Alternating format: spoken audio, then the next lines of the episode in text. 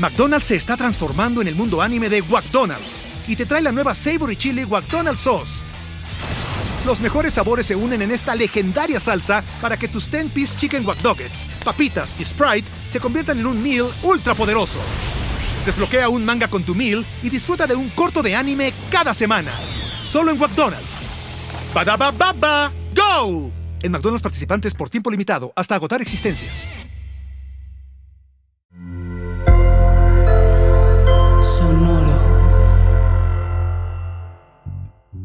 Y es que por eso creo que la vida es perfecta. O sea, la verdad es que todo es un proceso y la manera en la que yo lo he comprendido es de esa manera.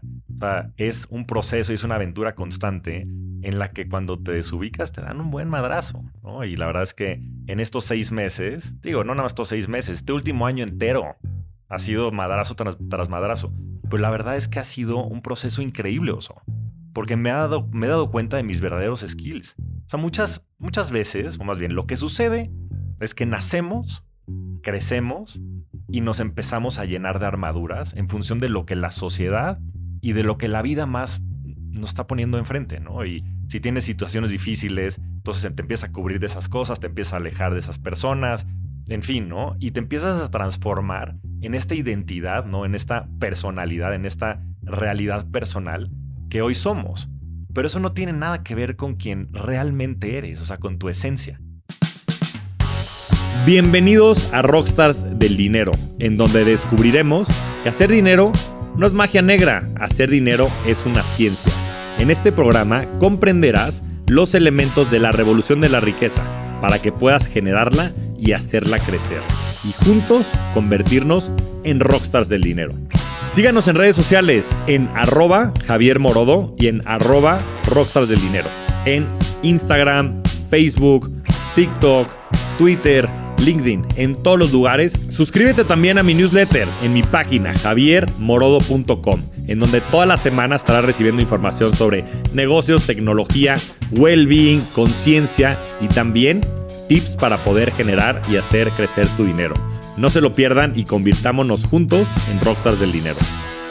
Bueno, pues flaco, otro... Hace 11 meses nos sentamos aquí para hacer el último update show que dijimos que íbamos a hacer cada seis meses y se convirtió ese episodio en, en un mar de lágrimas y de... y de relatos psicodélicos. Pero bueno, ya estamos aquí otra vez. Cuando le pregunté aquí a Tavo del equipo cuánto tiempo había pasado desde nuestro último episodio, me dijo que 11 meses o más de 11 meses. Me pareció increíble y en preparación para este episodio dije, bueno, a ver, que es todo lo que ha pasado este año. Y ayer, Tavo, yo parecía que son tres o cuatro años todo lo que ha pasado este año. Y hay un chorro de cosas que, que quiero platicar contigo, pero tú, ¿cómo, cómo estás? Muy bien, Oso. Ha sido un año intenso. Este, entramos a Cracks también, al Mastermind. Y eso ha hecho que nos veamos más seguido. Por eso creo que chance ya no le ponemos ni siquiera dimensión al tiempo. Pero de verdad, impresionante, impresionante la intensidad con la que pues, he vivido este último año. También muchos updates. Y yo creo que por eso pensamos que han pasado tres, cuatro años. Aparte, pues ya nos vemos todas las semanas, Oso. Tú, según tú vives en Miami, pero dudoso. A ver, llevabas, eh, te acabas de salir de Bitso, ¿no? En ese momento. Eh, ¿Cómo ha sido tu vida después de ser Godín? O sea, porque tú estabas como que con la idea de volverte a meter a una chamba y y como que seguir esa identidad y, has tenido algunos breakthroughs ahí, más allá de lo que platicamos eh, de la ayahuasca la vez pasada. Sí, pues ha sido un mundo totalmente distinto. Llevaba 17 años en el mundo corporativo. Es más, estuve tentado varias veces a regresar. Cuento una historia que salí un viernes y el lunes estaba tomando un avión para regresar aquí a México a tener una cena muy importante con gente que me hizo una propuesta difícil de rechazar pero bueno, ahí afortunadamente me hicieron pushback y me dijeron, a ver, güey, llevas 17 años chambeando, para, güey. O sea, no puede ser que tu ansiedad no te permita ni siquiera estar desempleado una sola semana. Entonces, bueno, después de eso y varios otros procesos que sí tuve con, la verdad, empresas muy, muy importantes que me hicieron sentir muy valorado, pues decidí que, ¿por qué no? Me lanzaba a emprender, ¿no? Y... Pero a ver, fue, fue, no quiero una chamba, me voy a lanzar a emprender o no quiero una chamba y me voy a tomar un break? Pues no quiero una chamba y me voy a tomar un break. Esto fue consejo de nuestro queridísimo amigo Pablo Sánchez. Me dijo, ¿sabes qué? es un tiempo para tú revalorar tu vida en todas las dimensiones. Y bueno, ahí me fui a la India, hice una serie de cosas como para despejarme. Y después de que regresé, un par de meses después, fue que empecé con estos procesos. Y la verdad es que en los procesos nunca me identifiqué tanto con el propósito que yo quería lograr después del descubrimiento que tuve, pues en todo esto, ¿no? En la ayahuasca, en la India y demás. Y fue donde dije, ¿por qué no? Empezar algo nuevo, algo con mis ideas, algo con mis valores, con mis principios. Y fue donde empecé a diseñar lo que acabo de eh, empezar hace un par de semanas. Entonces ha sido o sea, porque decidí, ¿cuál fue el, tren de pensamiento? Porque voy a emprender, podía ser, voy a lanzar un producto, una empresa digital, un fondo de inversión, como lo hemos platicado muchas veces y que traes como ahí en el pipeline. Pero ¿cuál fue tu lógica para, a ver, ¿cómo, cómo te definirías? ¿Qué, ¿Qué estás haciendo hoy? Hoy estoy creando libertad a través de la riqueza. Es algo muy conciso, que la verdad es que también tiene mucha amplitud, pero que he pensado mucho este último año.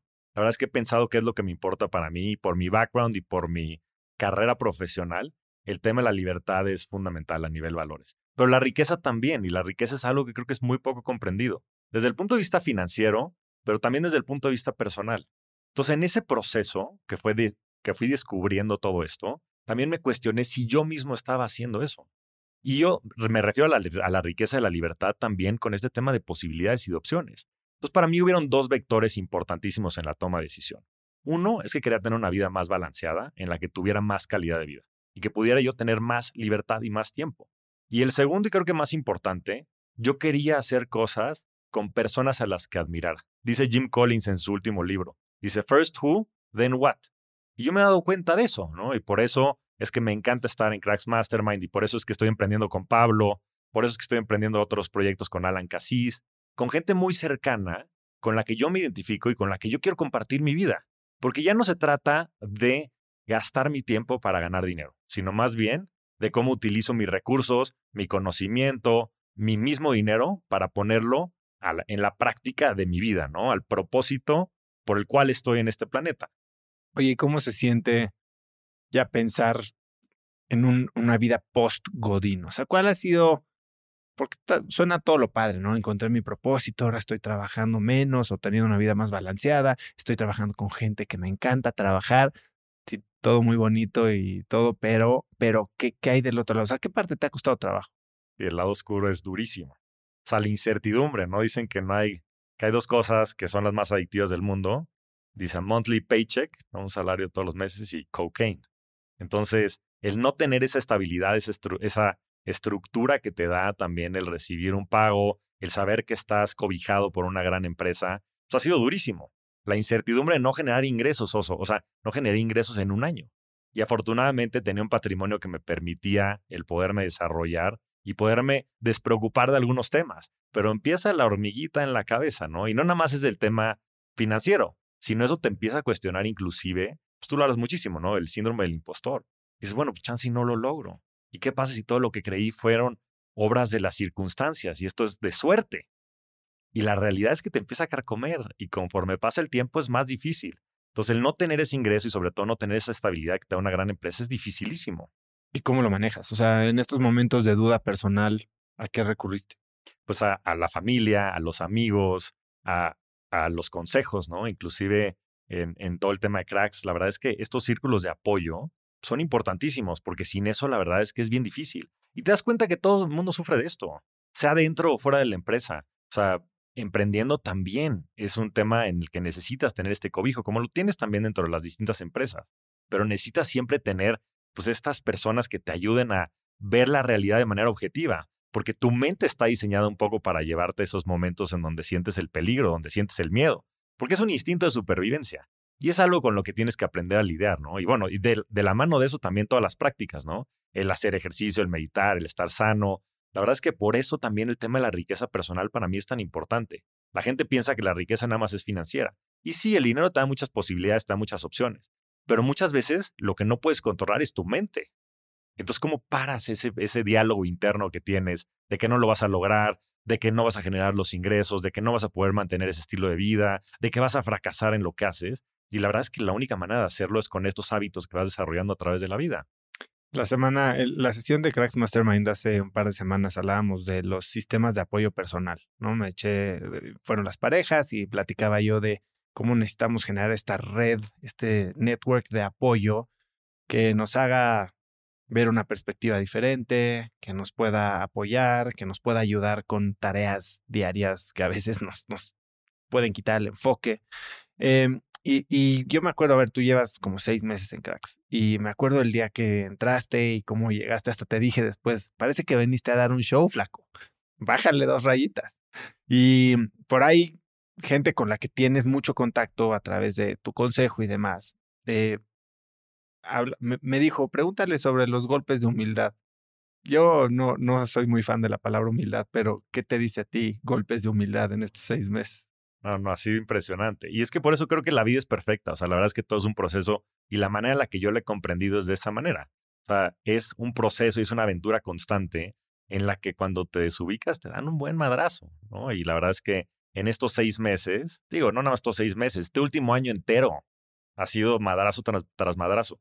Pero la verdad es que ha sido un proceso increíble, Oso, porque me, ha dado, me he dado cuenta de mis verdaderos skills. O sea, muchas, muchas veces, o más bien, lo que sucede es que nacemos, crecemos y nos empezamos a llenar de armaduras en función de lo que la sociedad y de lo que la vida más nos está poniendo enfrente, ¿no? Y si tienes situaciones difíciles, entonces te empiezas a cubrir de esas cosas, te empiezas a alejar de esas personas, en fin, ¿no? Y te empiezas a transformar en esta identidad, ¿no? En esta personalidad, en esta realidad personal que hoy somos. Pero eso no tiene nada que ver con quien realmente eres, o sea, con tu esencia, ¿no? Platicamos hace un par de semanas de este niño de ocho años, ¿no? Bien dicen que las únicas dos personas que te deberían de importar qué piensen de ti es tu niño de ocho años y, y tu yo de 80 años, ¿no? El, el día que ya estás más cercano a la muerte.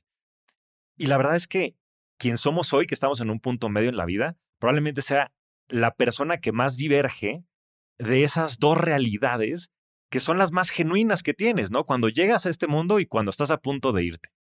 Y en, el, y en la mitad del camino es donde verdaderamente te das cuenta que la estás cagando, güey, que la estás cagando y por eso tienes estos este, midlife crisis y todo este tipo de cosas. Porque de verdad, muchas de estas armaduras y muchos de estos todos, todos poderosos y, en fin, ego, es simplemente una fachada. Y poco a poco, y sobre todo cuando generas confianza y cuando hay vulnerabilidad, ¿no? Que eso creo que en cracks, pues es muy tangible, ¿no? E, en fin, piensas que vienes por los negocios y piensas que vienes por los amigos y sin duda esas cosas se dan. Pero el tema de la vulnerabilidad y tener un espacio de apertura en un lugar en donde no haya personas que te juzguen y que no te vayan a hacer el feo o que tengan inclusive conflictos de interés, ¿no? O sea, pensarías que no, pero tu familia, tu núcleo familiar, tu esposa, tus amigos, tienen, tu mamá, tienen conflictos de interés contigo, porque te quieren de una manera o te quieren de otra, ¿no? ¿Cuál, ¿Cuál, ha sido el conflicto de interés más... que más extraño, no sé si la palabra es extraño, pero que menos te esperabas que has descubierto entre la gente cercana a ti, tu familia, tus amigos cercanos?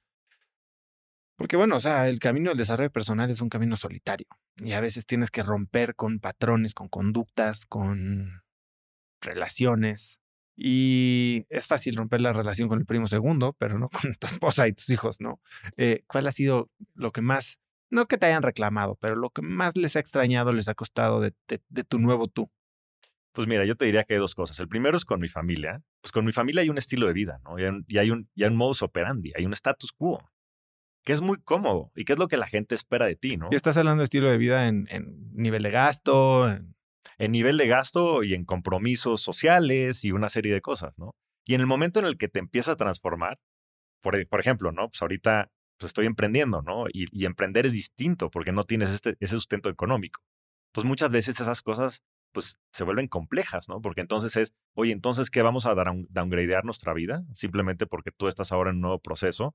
Es difícil, ¿no? Y por otro lado, también los compromisos sociales, porque de repente te empiezan a gustar otras cosas y te empiezas a alejar de personas que tal vez quisiste mucho y que tal vez tu pareja también quiere mucho, ¿no? Tu esposa quiere mucho. Entonces, eso se vuelve bien complejo, porque entonces parece que tú eres otra persona, cuando en realidad nada más estás en un proceso probablemente de regresar a esa esencia, ¿no? Y de quitarte todo el pinche bullshit que llevas construyendo durante, no sé, treinta y tantos años de tu vida, conforme a lo que la sociedad quiere. Que ese es el problema, no es en quién te conviertes, sino por qué te conviertes en esas personas. Te conviertes en esas personas para atender las necesidades de la sociedad, porque así funcionamos, no es que esté bien o esté mal. El problema es que no lo hacemos de manera intencional, lo hacemos de manera reactiva, o sea, es una consecuencia de cómo funciona el sistema social que nunca nos cuestionamos. Y también cuando te empiezas a cuestionar y cuando empiezas a hacer las cosas de manera distinta, te empiezan a ver como un pinche bicho raro. Y entonces la gente, pues oye, no mames, que el flaco está diciendo esto, lo otro, no. Puta, yo creo que ya está perdido el cabrón, güey, está volviendo loco. Y tal vez sí, pero no se trata de cumplir las expectativas de los demás, no te hablas mucho de eso. Se trata de tú seguir tu propio camino. Es una vida, o sea, tenemos una vida hasta donde sabemos. ¿De qué te has alejado? Pues de muchas personas. Me he alejado de muchas personas. Sobre todo, te das cuenta, es bien claro. O sea, cuando ya no estás en el pico de tu carrera, ya no eres el todopoderoso, y ya no les puedes conseguir contratos en la empresa, se aleja de ti muchísima basura, toda la pinche rémora. Y eso es de manera accidental si quieres. Y, y proactiva. Proactiva también, te empiezas a dar cuenta que hay ciertas personas que están en ciertos círculos en donde ya no quieres pertenecer. O sea, como que hay algún tipo de actividad eh, o círculo o práctica en la que te involucrabas gustosamente antes de esta reconfiguración mental y que ahora dices, no sé, tal vez tomas menos alcohol, tal vez, tal vez no, pero... Soy más selectivo con quién lo tomo. O sea, sin duda, hay círculos que sabes que no te van a llevar a nada. No están jugando juegos de largo plazo, están buscando temas transaccionales. Hay personas muy queridas a las que le he puesto un límite y les he puesto un alto, porque no me están construyendo nada en este momento de mi vida. Y no tiene nada que ver con que los quiera o no. Yo creo que el quererlos, el tenerlos presente, el desearles el bien, el siempre ayudarlos es algo. Pero el estar activamente con ellos, si son personas pues, que te están contaminando, que te están llevando a, lugares. ¿Y cómo pones esos límites? Ya prácticamente, o sea, te invitan a un lugar al que normalmente ibas, eh, te piden una media hora o te invitan a comer. ¿Cómo dices que no? Para mí es relativamente fácil porque vivo fuera, aunque digas que no. Como vivo en Miami, pues soy más selectivo también en las cosas que hago, sobre todo en México, porque mucho de mi círculo está en México. Y sobre todo he creado muchas relaciones también allá. Gente nueva, gente distinta, en cracks, ¿no? Y, y desde la verdadera eh, realidad que estoy hoy viviendo, ¿no? Intencionalidad de lo que yo quiero construir y no de lo que ha sido mi pasado. O sea, muchos de los amigos de la, de la carrera, de la escuela, pues a veces hay que ponerles también ciertos límites. Y no quiere decir que nunca los veas, sino simplemente ser más selectivo en los momentos en los que lo, en los que lo haces. Oye, eh, en, en, nos fuimos a esquiar ahora en, no sé si fue febrero o marzo, que nos fuimos a Beaver Creek y tuvimos un, un viaje muy padre con muchas también pláticas bien profundas. Eh, ahí también como que vi que estabas también muy, mucho más abierto a salirte de la zona de confort. Bueno, es que no das de otra, güey. Es el problema. Vidas intensas, resultados extremos, ¿no? Y, y nos fuimos, tuvo poca madre. Pero bueno, para los que no sepan, viajar con oso es un pinche reto nos subió a todas las montañas y nos aventó de todas las pistas dobles negras, porque claramente había que tener intensidad. Pero bueno, es una muy buena analogía, ¿no? O sea, lo que vivimos, todos nos salimos de la zona de confort, ¿no? Digo, no va a balconear, pero había varios que iban hechos la madre, derechito, sin dar vueltas y se sentían muy acá, vestidos impecables. Y nada, los metimos a los moguls y ¿qué pasó, mi oso? Y, y este tema de salirte de tu zona de confort, a ver, una de las pláticas que tuvimos ahí era, a veces, cuando hacemos este cambio consciente, como que de dirección, ¿no? De, de, identidad, como que le tenemos que echar muchas ganas al principio para que agarre tracción. Yo siempre digo que cuando estás tratando de arrancar algo desde cero es como empujar un carrusel al principio cargado de niños y le tienes que echar todas las ganas y ya después que está moviéndose pues nada más un empujoncito, ¿no? O hasta un, un columpio. Y, y como que tuvimos esta plática que te decía, a ver, entiendo que ya quieres irte para allá, flaco, pero parece que le estás teniendo que echar muchas ganas. Y, y, tal vez fue este, este miedo, ¿no? De cuando sueltas tu identidad pasada y adoptas una nueva identidad. Y una de las cosas que estabas haciendo en ese momento era entrenando para el medio maratón de Miami. Y me acuerdo que platicábamos sobre las identidades, ¿no? Yo en el libro hablo de asumir una nueva identidad en cada, área de tu vida en la que quieres enfocarte. Y tú decías, y, teníamos un enfoque muy similar en, la salud, y, pero lo habíamos hecho desde enfoques bien diferentes. Yo decía que yo quería ser Sport Billy, que era en mi mente pues, alguien que pueda hacer muchas cosas de, forma recreativa y divertirse y pasarla bien con sus hijos y ser alguien activo. Y tú me decías que tú querías ser David Goggins. Correcto. Y entonces David Goggins, pues para Y quien no lo fue. conoce, este, pues es este Navy SEAL que tiene una historia brutal, tiene un libro que se llama Can't Hurt Me, en el que básicamente te insulta todo el tiempo por, por ser suavecito. Y este, y entonces en- entraste a este entrenamiento de eh, el, medio maratón con la mentalidad de David Goggins y pues, te llevaste una sorpresita. Cuéntame la experiencia del medio maratón. ¿Cómo, ¿Cómo te estabas preparando y cuál era tu mentalidad antes del maratón? creo que todos estos son los golpes de la vida de los que hablas, ¿no? Y creo que son muy buenos. Y yo me estaba entrenando con esa mentalidad. Dije, a ver, la mente manda, el cuerpo responde, ¿no? Que es básicamente lo que dice David Goggins. Es, oye, tú tienes que ser un pinche militar. Y esa es la manera en la que vas a lograr lo que te propongas. Porque el cuerpo humano está diseñado para hacer lo que quiera. Entonces, con esa mentalidad estuve entrenando. La verdad es que el entrenamiento bastante bien. Mi entrenamiento era para ser el medio Ironman pero el primer milestone era hacer el medio maratón. Y total, la verdad es que iba bastante bien, estaba preparado, había comido bien, pero hice algunos excesos de confianza, ¿no? Y esos excesos de confianza siempre te llevan a accidentes. Entonces, uno de mis grandes amigos iba a correr ese medio maratón, pero él sí corre pues mucho más rápido que yo. Mi idea era aventármelo como en 1.45 y él se lo iba a aventar en uno y medio. Y poco antes de la carrera, ese mismo día en la mañana, me dijo, oye, güey, ¿a cuánto corres 10 kilómetros? Le dije, puta, pues yo creo que sí los armo en 43, 44 minutos. Dijo, pues vente conmigo, cabrón. ¿Por qué no, güey? O sea, si la armas, puede que llegues al uno y medio. Y yo de pendejo, dije, pues, chan, chan, sí, sí. O sea, pero imagínate, o sea, pero digo pendejo, porque llevaba entrenando cuatro meses bajo una rutina, logrando ese milestone que era muy bueno de 1.45. Y de repente de la nada, simplemente por esta mentalidad probablemente goguinesca de decir, la mente manda, el cuerpo responde. Pues dije, chingue su madre, pues me lo aviento en uno y medio. Entonces me fui hecho la madre y ahí cometí muchos errores que iban mucho más allá del cuerpo. No tomé agua durante 20 kilómetros en Miami a 30 grados con la humedad en 80 y cacho. Y oh sorpresa, veo a mi familia en el kilómetro 17, iba toda madre. No iba a ser un y medio, pero iba a ser abajo de 1.40. Iba bastante bien. Y en el kilómetro 19-20, digo, no me acuerdo absolutamente nada desde el 15. O sea, cuando vi a, mi, familia no me acuerdo de nada. Pues al parecer me desvanezco, pero yo amanezco en el hospital pues un par de horas después. Ya en terapia, bueno, en, en, en, el, en, el, salón de emergencias, en el cuarto de emergencias, este, totalmente fuera de mi realidad. Yo sentía oso en ese momento, como nunca más en mi vida, que me moría. Porque tenía mucha gente a mi, alrededor cuando desperté y empecé a ver lo que estaba sucediendo.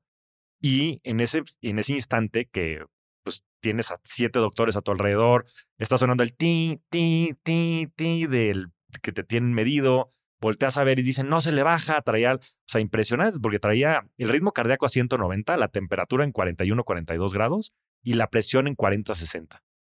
Y yo sentía que me iba. Claro, lo que me estaba pasando es que me estaba desmayando, pero mi percepción es que me estaba muriendo. Y yo dije, this is it. O sea, aparte es súper común que las personas de nuestra edad les den golpes de calor y de ahí Pero infartos. dices que alguien junto a ti en el hospital sí se murió. Sí, una chavita de 18 años colombiana. O sea, llegamos cientos de personas porque también en Miami, o sea, a 30 grados centígrados y con la humedad en 80 es terrible correr. O sea, el golpe de calor es, es algo muy, muy relevante, que es una deshidratación crónica. Y entonces empiezas a tener fallos en todo el sistema de, del cuerpo, ¿no? En el corazón, en los riñones, muy importantes. Y yo después de eso, ya me estabilizaron, oso, no podía hablar. O sea, no, no me salían palabras. No recordaba qué me estaba pasando. Y dije, bueno, ya no me morí, pero pues ya me quedé pendejo. Y, y, no nada más eso, mi familia, mi esposa, puta, no, no tienen ni idea dónde estaba. Y, y, aparte yo iba como el flaco Martínez, ¿no? Ni siquiera como Javier. Entonces, puta, encuéntrame dónde, dónde estaba. Y en el momento en el que le pude contestar a mi esposa, no podía hablar, güey. Entonces imagínate el pánico de ella. Le decía, Lu, Lu, Lu, Lu, Lu. Me dice, ¿dónde estás? No podía hablar. Güey. Total, llegaron y ya me, me, rehabilité. Estuve dos días más en el hospital porque en Estados Unidos son bastante críticos con eso y se me habían subido muchísimo las proteínas de unas proteínas específicas sí, sí. Dar... que son riesgos de infarto, ¿no? Y, y, bueno, la creatinina en el riñón a tope, en fin, ¿no? Y todo eso por, por llevarlo al, al extremo. A ver, ahora, ¿qué, ¿qué, tal te va a ti? Oye, ¿Qué andas pero, entrenando? Pero a ver, quiero, quiero nomás aprender un, un par de cosas de esto. O sea, ¿cambia tu mentalidad después de eso? O sea, ¿o sigue siendo David Goggins nada más light? David Goggins Light. A ver, yo creo que cometí muchos errores muy tontos. O sea, el tema de la hidratación es básico. Y eso te lo dice cualquier persona. Digo, tan es el caso que volví a correr eso en dos, en dos meses después, hice 1.45, pero iba corriendo con dos botellas de agua con electrolitos. No, yo, yo sí creo que estas cosas tienen mucho que aprender. Y hay cosas, o sea, sí puedes llevar, yo creo que el cuerpo al límite, siempre y cuando sea responsable. Digo, una cosa es hacer las cosas a lo pendejo, como creo que lo hice, sin información, porque aparte todos me lo advirtieron. O sea, Klaus Zaragoza, que es mi health coach, me dijo, puta, o sea, tienes que hacer esta rutina y tienes que hacer esto. Y tienes que llevarte electrolitos y tienes que ir tomando cada una de las estaciones, por lo menos echándote agua en, la, o sea, en el cuello para enfriarte. Y todo eso me valió madres porque me sentí todopoderoso. Y entonces lo que hago es crecimiento, pero con compasión. O sea, yo voy adecuando, digamos que mis valores y mis principios en función también de los apes que me va poniendo la vida, ¿no? Entonces, ya no nada más es crecer por crecer, intensidad por intensidad, sino también tener compasión dentro de ello, ¿no? Porque creo que también es bueno disfrutar el momento y también es bueno disfrutar el proceso. Y sobre todo, pues, que no te pongas en riesgo, ¿no? Y que no esas te pase algo que... Y en términos de tu entrenamiento, ¿cambiaste algo? Me dices que tomas electrolitos. ¿Qué electrolitos tomas? Elementis, este, y Nuns, tomo los dos. Elementis, la verdad es que son mucho más completos. Y no tienen azúcar. Y no tienen azúcar. Hago eso, pues, este, en fin, sobre todo, eh, entreno más en zona 2.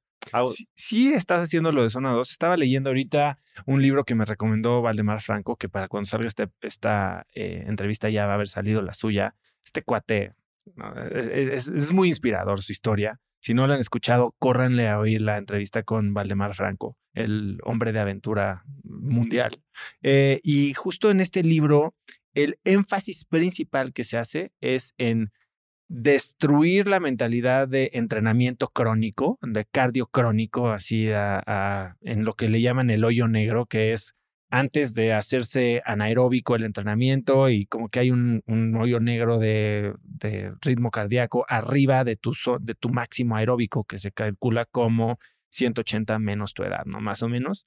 Y este, pero te dicen, entrena normalmente y el 80% de tu entrenamiento por mucho tiempo, o sea, 4, 5, 6 meses, un año en zona 2 yo para mantenerme en zona 2 tendría que estar gateando. O sea, eh, así, así de mal estoy. Y a veces ahí es una pelea constante con el ego. Lo decía Klaus Zaragoza el fin de semana que estuvimos con ella, ¿no? Para entrenar en zona 2 tienes que pelear con tu ego, ¿no? Con decir, oye, pero si corro una hora en zona 2, pues corrí tres kilómetros y medio en vez de los 10 que, que pude haber corrido.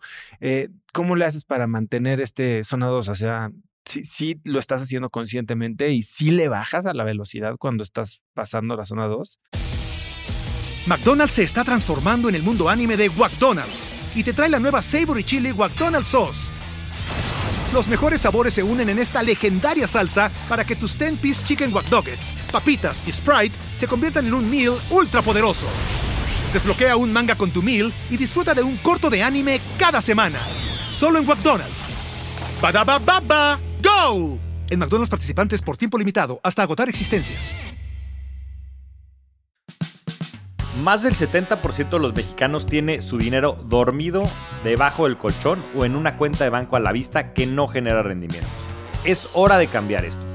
Afortunadamente ya existen alternativas que nos permiten ahorrar de manera inteligente, con disponibilidad 24/7 y generando rendimientos. Conozcan la nueva cuenta Nu en nu.com.mx, diagonal cuenta, y despierta tu dinero para tener un mejor futuro. Es duro. Y es más, yo empecé mi entrenamiento justo después de haber salido de Bitso. O sea, en un momento en donde el ego estaba totalmente destruido.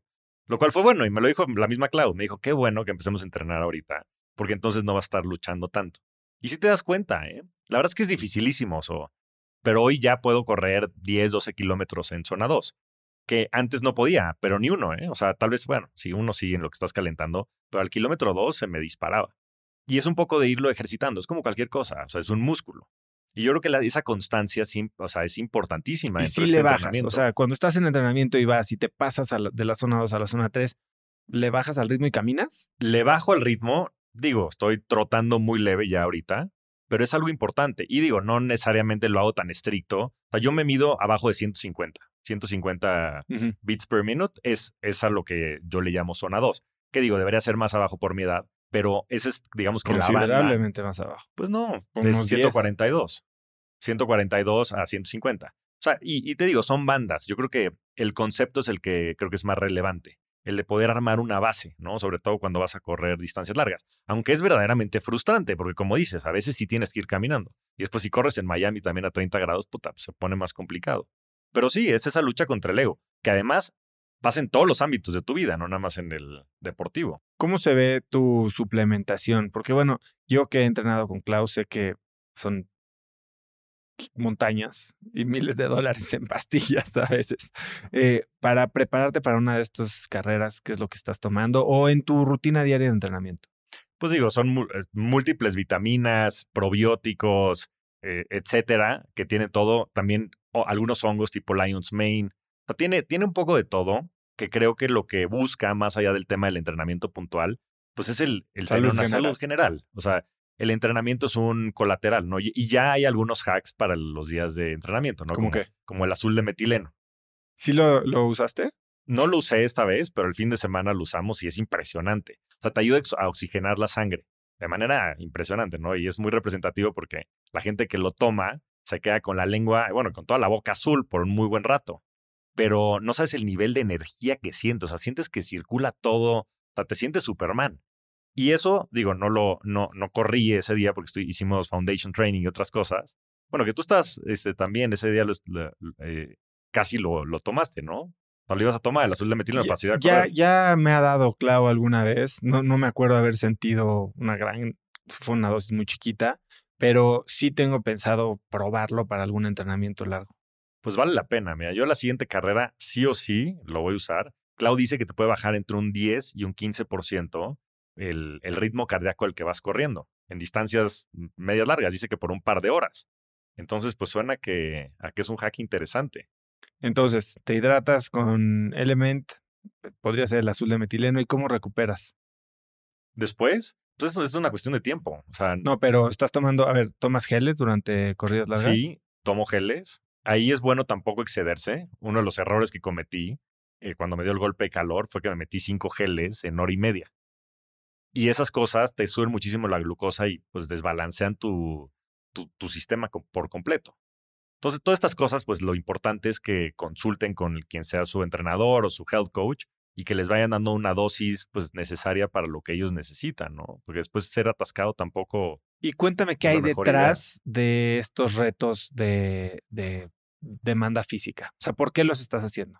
Pues es un tema de superación personal, es un tema de yo vencer esas creencias limitantes que tengo de esos límites, ¿no? Que a veces son conscientes o inconscientes. Y yo creo que tiene dos propósitos, honestamente. Creo que tiene un propósito de crecimiento, ¿no? Y, ese crecimiento yo lo veo como una necesidad mía del alma.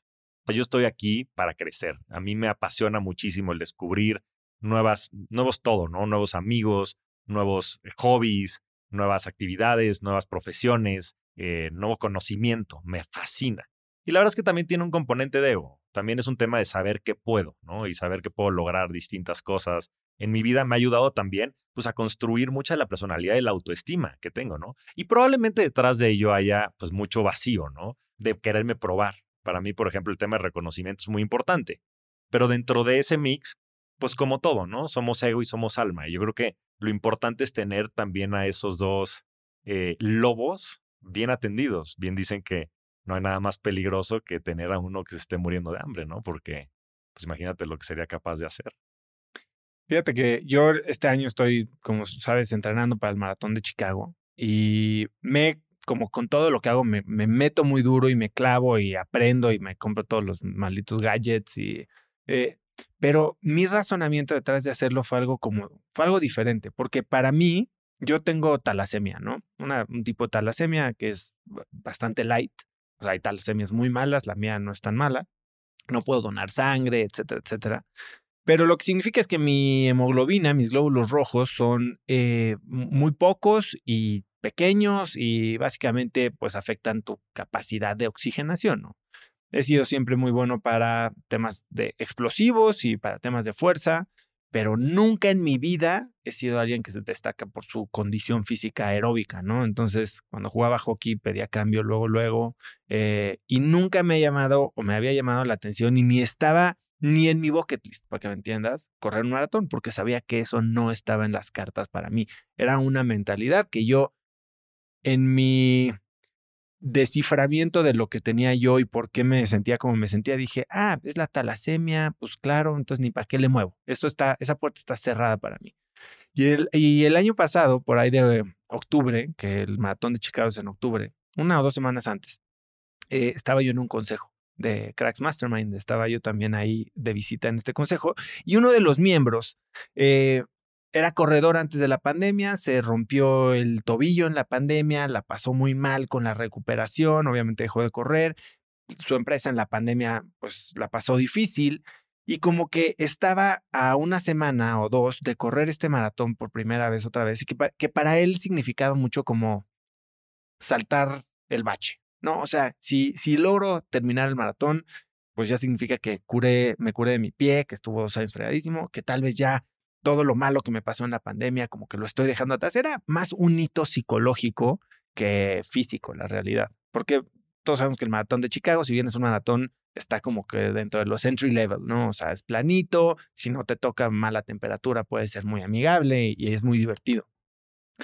Y entonces estaba bien nervioso y me decía, me lo estoy pasando muy mal, estoy muy presionado, siento que no voy a poder terminar el maratón eh, y, y, con, una, con un estrés que verdaderamente lo estaba sufriendo. Y en ese momento, como es muy fácil a veces desde afuera ver más objetivamente la cosa, le dije, a ver, ¿quieres ganar el maratón? Me dijo, no, no quiero ganar el maratón, no quiero terminar. Le dije, yo creo que puedes terminar el maratón aunque sea caminando, ¿no? O sea, seis horas, te la echas, o siete. Digo, la barredora pasa a las seis y media. Y eso significaría que ya puedes hacer las cosas. Y probablemente no vayas a ser en seis ni en siete, sino en mucho menos, ¿no? Me dice, bueno, sí, tienes razón. Y le dije, cambia la mentalidad, no te presiones por ganarle a un tiempo, por probarte algo diferente, sino por la meta básica, ¿no? O sea, tal vez acomoda el juego. Yo siempre digo que para, para salirte de una mala racha, simplemente pues, tienes que tener una victoria. O sea, después de siete negros, con que caiga un rojo ya se rompió la racha. Y para que caiga el rojo puedes acomodar un poquito el juego a tu favor y se vale. Eh, entonces dije, pues, acomoda el juego a tu favor y llévate esta victoria, aunque sea fácil, llévatela y con eso empieza una nueva racha. Y ya, ya fue. Y, y es más, en ese momento me cayó un 20 a mí. Dije, es que no puede ser que estés este, hablando de dientes para afuera y tú no puedas hacer lo mismo para ti, ¿no? Y en ese momento le dije, es más, yo creo que eso que te estoy pidiendo que hagas tú, también lo puedo hacer yo. Yo nunca ni, pero entré a esa sesión sin ni por aquí me pasaba ni idea de, de correr un maratón, nunca en mi vida. Le dije, es más, me voy a inscribir. ¿Cuándo saben las inscripciones? Tal día. Le dije, estoy dentro y el año que entra lo voy a hacer. Dije, mi meta es acabar el maratón y no necesito correrlo, voy a caminarlo y lo voy a acabar. Y con eso en mente, pues empecé a a entrenar ya tarde, ¿no? Pero yo tenía esta, mis propios límites de, oye, a ver, yo no quiero ganar el maratón. Entonces hablé con Clau Zaragoza y sé que Clau es intensísima. y dije, yo no quiero ganar el maratón. Exacto.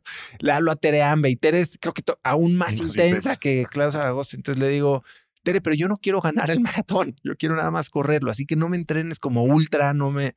Total que poco a poco me he ido probando a mí que estos límites estaban en mi cabeza y que tal vez no voy a correr un maratón sub dos horas, pero eh, probablemente sí lo corra abajo de cinco o de cuatro y media y con eso estoy muy contento y, estoy disfrutando el proceso, ¿no?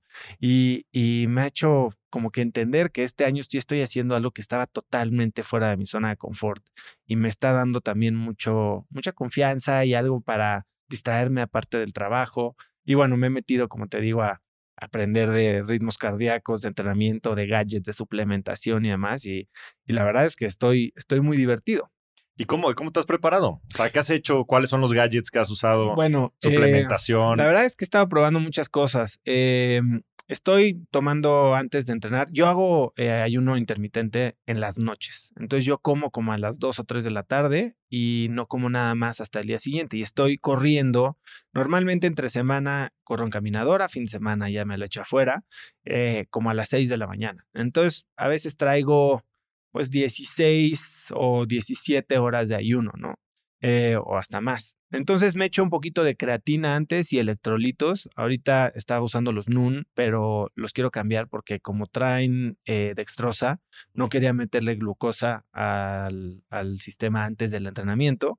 Para las largas estoy, sí, probando unas geles GU, pero bueno, en este libro de Primal Endurance te hablan obviamente de dejar toda la dependencia del azúcar y de la glucosa y entonces entrenar a tu cuerpo más, no tan keto, tan hardcore, pero sí eh, más basado en, en, grasas que en glucosa, ¿no? Para la quema de energías.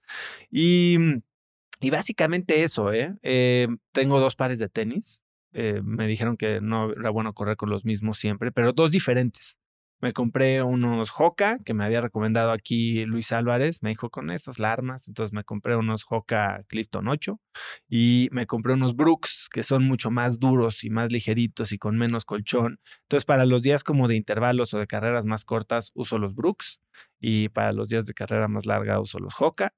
Em, estaba oyendo, yo siempre oigo, ¿no? Y es, y, y es más, eso está un poquito como que interfiriendo con mi rutina de, de consumo de contenido, porque normalmente en el gimnasio es donde escucho podcasts, oigo libros, tomo notas para el, para el episodio o que si estoy investigando a alguien.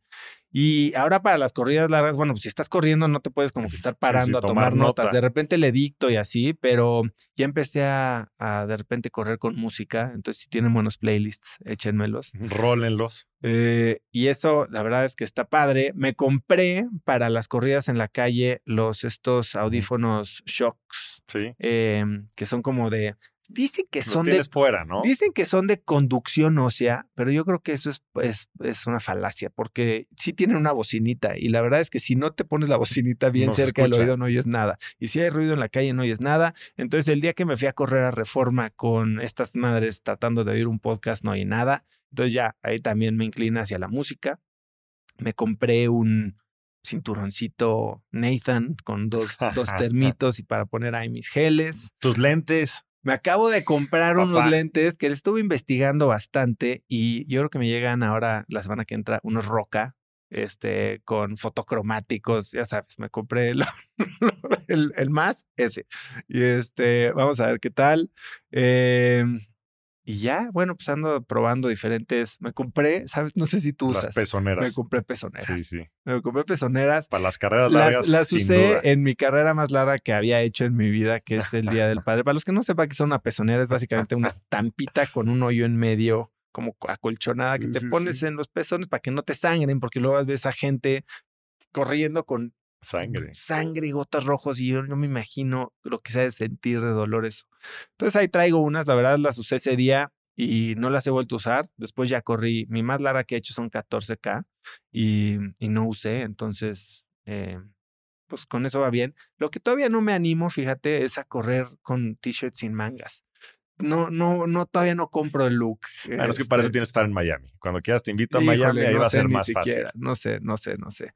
Pero sí estoy también poniendo, me compré un, eh, un como desodorantito que se llama Glide, que mucha gente dice que se unta vaselina en las ingles y en las axilas.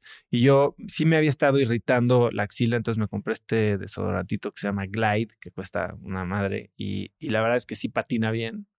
Eh, la última carrera que hice de 14, ya empecé con tema de medio... de rodilla, de- ¿no? bueno, de ampollas. De ampollas, ya. No me salieron la, no me alcanzó a salir la ampolla, pero estaba platicando con Tere qué hacer. Me dijo, ponte calcetines con vaselina en la noche antes de dormirte. Todavía no lo hago. ¿Tú haces algo? ¿Te salen No. ampollas? ¿Nada? No, no, no. ¿Con qué tenis corres tú? Con los Juca Ghost Juca, con los Brooks Ghost 13. Yo me compré los Ghost 15, creo. Pues son fenomenales. A mí me va súper bien con esos. Y yo nada más corro con esos. Y ya. Y ya. Pensé que corrías con unos ASICs. No, con unos Brooks 13. Amarillos fosforescentes. Yo sí corro con mi wife. Sí, ya, sí, ya vi, ya te lentes. vi todo el look. pues es que como dicen, ¿no? no importa cómo le des, sino cómo te ves. Y antes que serlo hay que parecerlo. Oye, pero a ver, Oso, ¿y cómo ha cambiado tu rutina? O sea, porque antes no corrías. Entonces, ¿qué haces distinto? O sea, antes ibas al gimnasio. Ahora, ¿cómo balanceas eso? Y sobre todo, ¿cómo te sientes? O sea, ¿qué te dice tu Aura Ring? la verdad, ah, fíjate que eso está súper interesante. Eh, porque, eh, a ver, mi rutina antes normalmente iba 40, 45 minutos al gym, cuatro veces a la semana. Y este año me puse como parte de mi identidad de Sport Billy, me puse ir al menos cinco días a la semana y nunca saltarme dos días seguidos, ¿no? Y lo que hice fue, me fui este, análogo y puse uno de estos calendarios de Nat Geo en mi closet y le voy tachando todos los días con cuántos kilómetros corrí o si hice pesas. Y de repente ves y de un mes de 30 días te saltaste cinco o seis días, incluido día de descanso, ¿no? Hoy mis rutinas son seis días de ejercicio a la semana prácticamente los cumplo todos, eh, que incluye cuatro días de corrida y dos días de pesas. Ok. No me gustó lo que está haciendo la corrida a mi cuerpo, porque sí...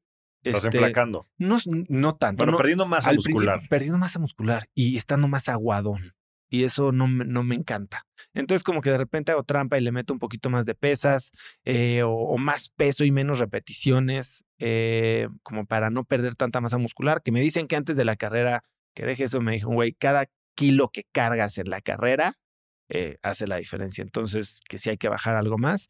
Pero me costó mucho trabajo bajar.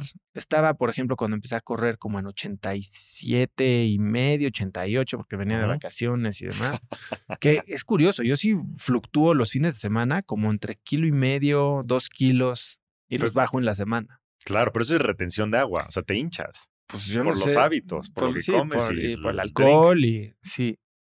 Pero bueno, regresando a lo que estabas diciendo, eh, traigo el, el Aura y mi sueño ha estado bastante normal, no ha cambiado, pero lo que sí ha cambiado, que siempre había batallado y tenemos este chat del Aura Ring y ahora ya estamos compartiendo. El círculo y todos vemos todo. Exacto, pero a ver, yo el, el HRV, la variabilidad del ritmo cardíaco, que es esta medida o esta métrica que mide qué tanto es variable el espacio de pausa entre latido y latido. Y la teoría es que entre más alto sea, entre más variabilidad haya, más fácil es tu recuperación.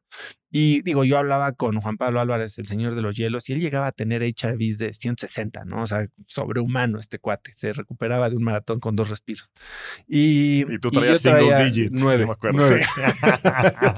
Decíamos, oso, ¿qué pedo? Te vas a morir, güey. Sí. ¿Todo bien? Yo traía nueve. Entonces, eh, a ver, ha estado subiendo y también mi ritmo cardíaco en reposo era muy alto eh, y no bajaba. Y por mucho tiempo, digo, hasta todo el tiempo que estuve entrenando con, bueno, no entrenaba, sino me suplementó más que nada Klaus Zaragoza, porque en ese momento no estaba yo con un enfoque de performance atlético, que creo que es para lo que es extraordinaria ella. Eh, nada más no subía mi HRV y no bajaba mi ritmo cardíaco en reposo. Y entonces algo a lo que le tenía mucha esperanza era tal vez entrenando para maratón, pues sí podía. Y si ves mi gráfica, digo, empecé tipo HRV 19 y ahorita tal vez ya voy en 40. Ah, no, pues es el doble. Este, exacto. o 35. Y mi ritmo cardíaco en reposo ha ido bajando. Y la tendencia, si lo ves mensual, está ascendente, muy bien, y descendente la otra. Entonces, como que sí te das cuenta en numéricamente que el cambio que tiene cierto tipo de entrenamiento en tu cuerpo. ¿no? Y te sientes mejor, o sea, te sientes mejor overall. O sea, bueno, los días que no estoy caminando como pollo espinado, porque todavía después de las carreras me duelen las, me duelen las pantorrillas como su y, y, los empeines. O sea, que He meterle fuerza ahí, güey. Sí, también. He estado yendo también a masajes de descarga con Kin, que es una clínica que está aquí en Las Lomas y lo hacen súper bien. Eh, pero bueno, la verdad es que contento y, y lo, lo cañón es que algo que siempre creí que, que no quería hacer, que era, ay, a mí no me vengas a decir que me toca. Hablábamos de eso el fin de semana, de te toca versus quiero, ¿no? Eh, de ser una rutina, hacer un ritual. Y hoy no me toca, a ver si está en mi entrenamiento que me toca correr 17 kilómetros esta semana, pero quiero, quiero ver qué pasa, ¿no? Quiero salir a correr y quiero entonces nos vamos este fin de semana con todo mi equipo de cracks a Puerto Escondido. Y me voy a despertar a las 5 de la mañana a tratar de meter esos 17 kilómetros antes de que salga el vuelo, porque sé que el fin de semana no se va a poder, ¿no? Y probablemente mi HRV baje a, a 4 o 5 después de lo que pase este fin de semana.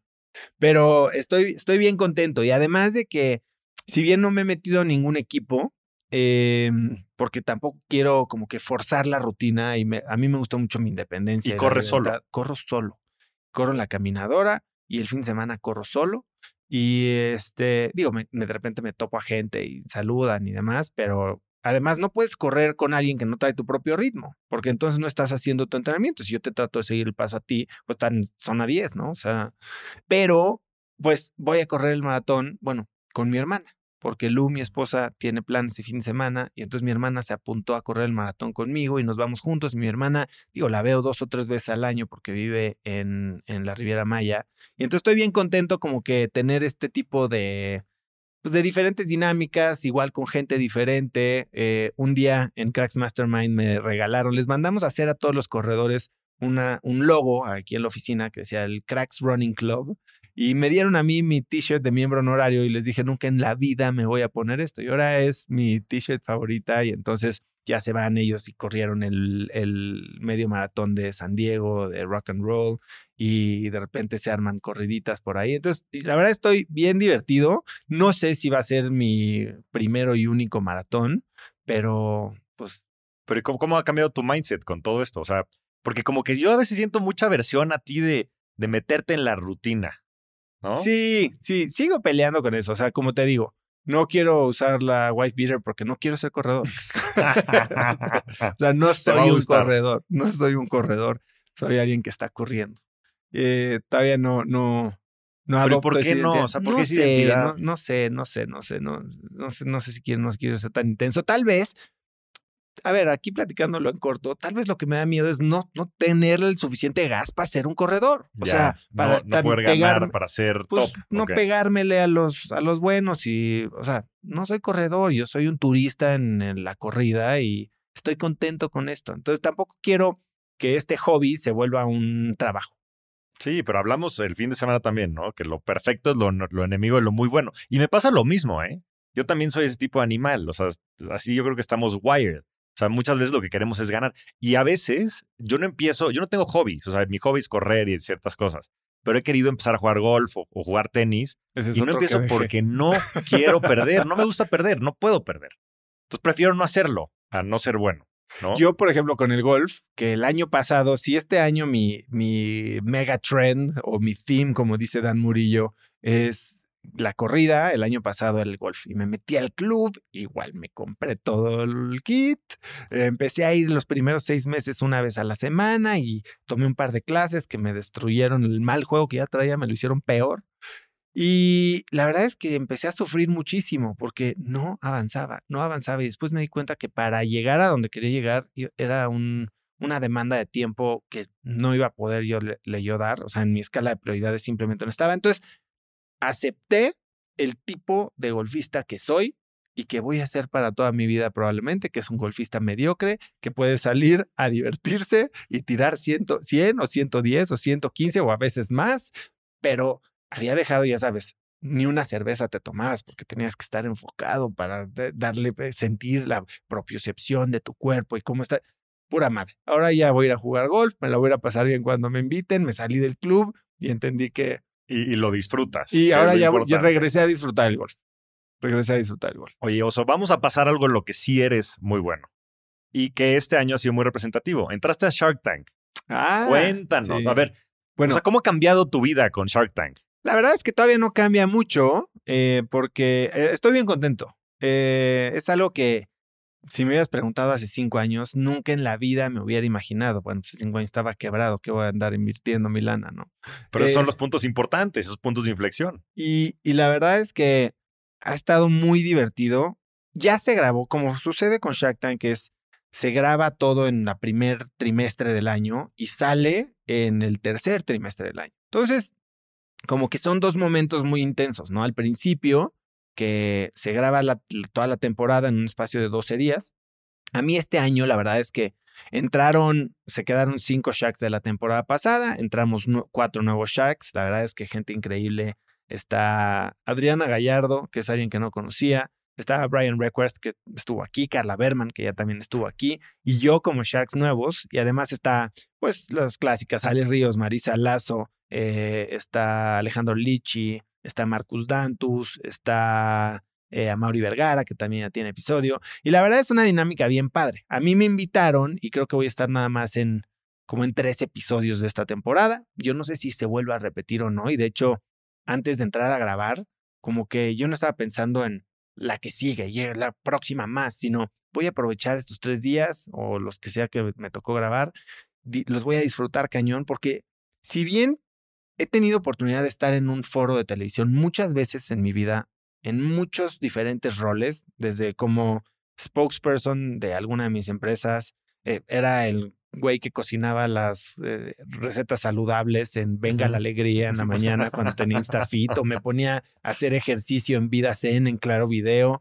o hasta antes cuando era chiquito haciendo comerciales y diciendo cualquier tipo de estupidez. Pues esta vez sí eres como, como le dicen mis hijos, ¿no? El main character. Y sí, sí es un rol bien diferente, este, cómo te tratan, cómo, qué es lo que se espera de ti. Y, la verdad es que fue una experiencia muy bonita. Además de que creo que pues pude traer algo que para... A mí Shark Tank, ¿por qué me gusta tanto? A ver, sí es tele, hay que entenderlo, es tele, pero tiene un trasfondo bien importante de, de verdad. O sea, la lana sí es real. O sea, sí los Sharks invierten su propio dinero. Bueno, hay gente que levanta pequeños fondos para invertir, yo estoy invirtiendo mi propio dinero. Eh, los emprendedores sí son reales, los deals son reales. Y, y, si bien hay muchos deals que terminan no materializándose por temas de due diligence después de, de que salen en la tele, pues la idea es que sí existan estos negocios, ¿no? Pero yo lo que veo de Shark Tank es, es un programa tremendamente popular. O sea, nada más para que te des vuelo. Shark Tank en México tiene 1.7 millones de seguidores en YouTube. Es el único programa de Sony Channel o de Sony TV que tiene su propio canal de YouTube separado y no están todos los episodios de Shark Tank México dentro del canal de Sony. O sea, es una propiedad bien interesante con muchísimo alcance y es yo creo que eh, un gran ejemplo de edutainment porque sí es entretenimiento y sí la edición yo creo que es para meterle un poco de intriga y dejan el gancho ahí en donde y lo hacen muy bien. Lo hacen increíblemente bien. Pero eh, la realidad es que es una gran fuente de aprendizaje para todos los que quieren emprender. Eh, y yo creo que lo que traemos los nuevos Sharks a la temporada también es mucha experiencia, tanto Carla como Brian como yo, pues tenemos experiencia en digital y emprendiendo, ¿no? Digo, Marcos también tiene experiencia en digital, pero los demás son, son de negocios mucho más tradicionales. Marisa con las pastelerías, sale con Ambrosía, y bueno, Lichi y Amauri con sus eh, network marketings gigantescos, ¿no? Este, Nice y OmniLife, que son unos monstruos. Eh, pero la verdad es que está muy padre poder traer esta visión de cómo se invierte en el mundo de venture aunque muchos de los negocios que vienen a Shark Tank no son negocios tipo ventures, ¿no? Son, son negocios que pueden generar buen cash flow, que eso también está padrísimo, pero con los que te puedes meter muy bien y los emprendedores son gente, pues como, como los emprendedores de verdad, aguerridos, visionarios, algunos, pues sí, con algunas carencias en términos de experiencia, pero de eso se trata de armar equipo, ¿no? Ahora, sale, no sé cuándo vaya a salir este episodio, pero la, la temporada se estrena el 7 de julio. Entonces, ah, pues, es, yo creo que ahí es cuando va a empezar a cambiar, ¿no? Yo platicaba con Arturo Elías y me dijo, eso sí es, sí es muy diferente, sí tienes que prepararte, prepararte para, lo, para lo que va a pasar. Yo creo que para mí va a ser en, un, en una escala menor por la exposición limitada que tal vez tengan esta temporada, pero sí hay mucha gente que empieza a, a reconocerte. Y, y yo, ¿por qué lo hice, no? Definitivamente había riesgos. O sea, tú dices una estupidez en Shark Tank y puede que te eches al mundo encima, ¿no? O sea, quedaste como el cerdo capitalista, como el que no tiene ni idea, como el abusivo. Claro. Eh, entonces, como que por ese lado estaba un poco nervioso, pero también dije, a ver, yo no voy a ir a ser un personaje diferente a quien soy yo, ni en cracks, ni en mis redes, ni, ni en mi vida normal, porque pues, así soy yo. Em, pero sí veía que es una gran oportunidad para crecer el alcance de lo que yo hago, ¿no? Y, y, pues mi misión que tengo definida desde hace varios años es la de inspirar a una nueva generación de emprendedores hispanos a vivir vidas con más impacto. Y qué mejor si te ponen este gran megáfono claro. Eh, a tu disposición, ¿no? Eh, entonces, bueno, la semana que entra tenemos pues todos los junkets de prensa y las entrevistas y el radio y la tele y la fiesta de lanzamiento y demás. Y yo estoy bien contento. Vamos a ver, a ver qué es lo que pasa. Y si eres tú, seguro va a estar divertido y algunas cosas controversiales pasarán en los shows. Sí, creo que, creo que está interesante por ahí. Me, me- me ardí de que me quitaron un deal. Este, Se vienen buenas cosas. eh, Seguramente no puedes compartir no- mucho, No, puedo decir nada, obviamente. Pero. pero va a estar entretenido. Está padre. Estoy contento con los deals que salieron de, del, del programa.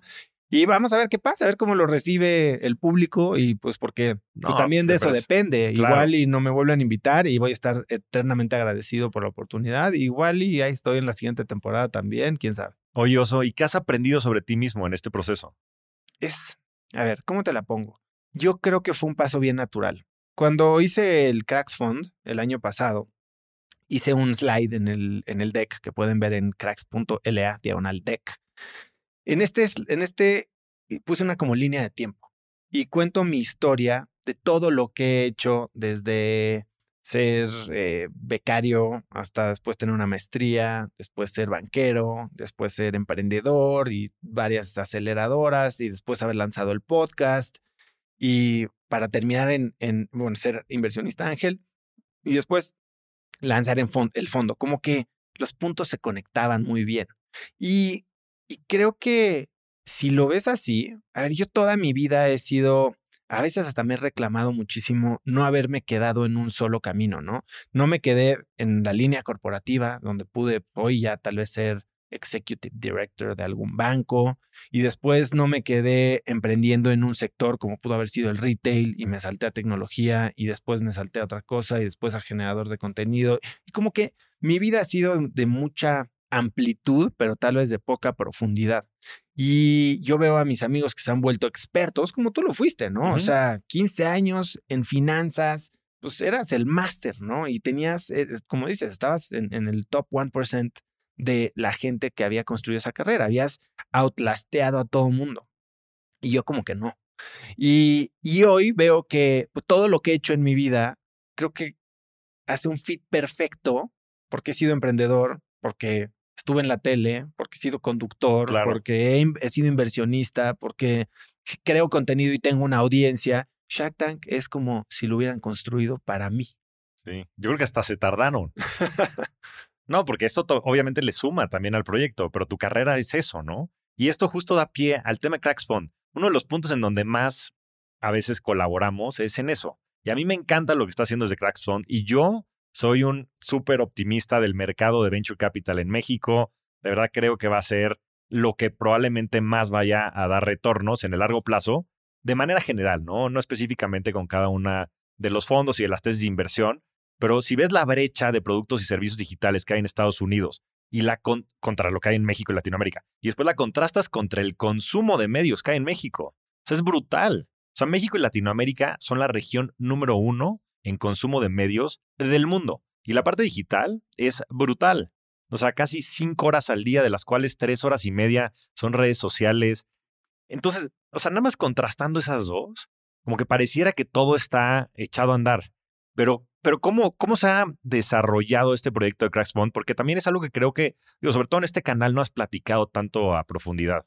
No, la verdad es que fue algo que también hice como un experimento, ¿no? Eh, platicando aquí con, con Jorge Combe eh, en su episodio, me dio la idea y de ahí lo eché a andar. Y es algo con lo que había yo coqueteado, pues había estado invirtiendo como ángel, pero también me di cuenta que mi dinero no me iba a alcanzar para invertir en todo lo que quería invertir y tampoco iba a poder tener el impacto ni jugar en los niveles en los que quiero jugar, porque si bien ya no estoy operando una empresa que puede ser un unicornio de tech, tampoco significa que A, no tengo nada que agregar al ecosistema y B, que no quiero quedarme fuera, ¿no? Eh, entonces, creo que el fondo es una buena manera de hacerlo. Ahora, yo lo quise hacer de una forma bien fácil.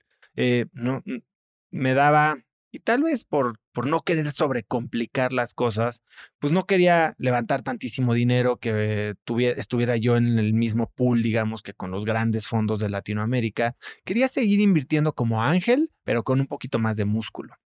Y levanté este fondo de como 6 millones de dólares, que se levantó relativamente rápido de ochenta y tantas personas. O sea, eh, tengo muchos fundadores de unicornios, muchos de los managing partners de los fondos más importantes de, de México y, de la TAM están invertidos en- a título personal. Estás tú eh, y muchos de nuestros amigos de Cracks Mastermind y demás. Y la verdad es que traía una...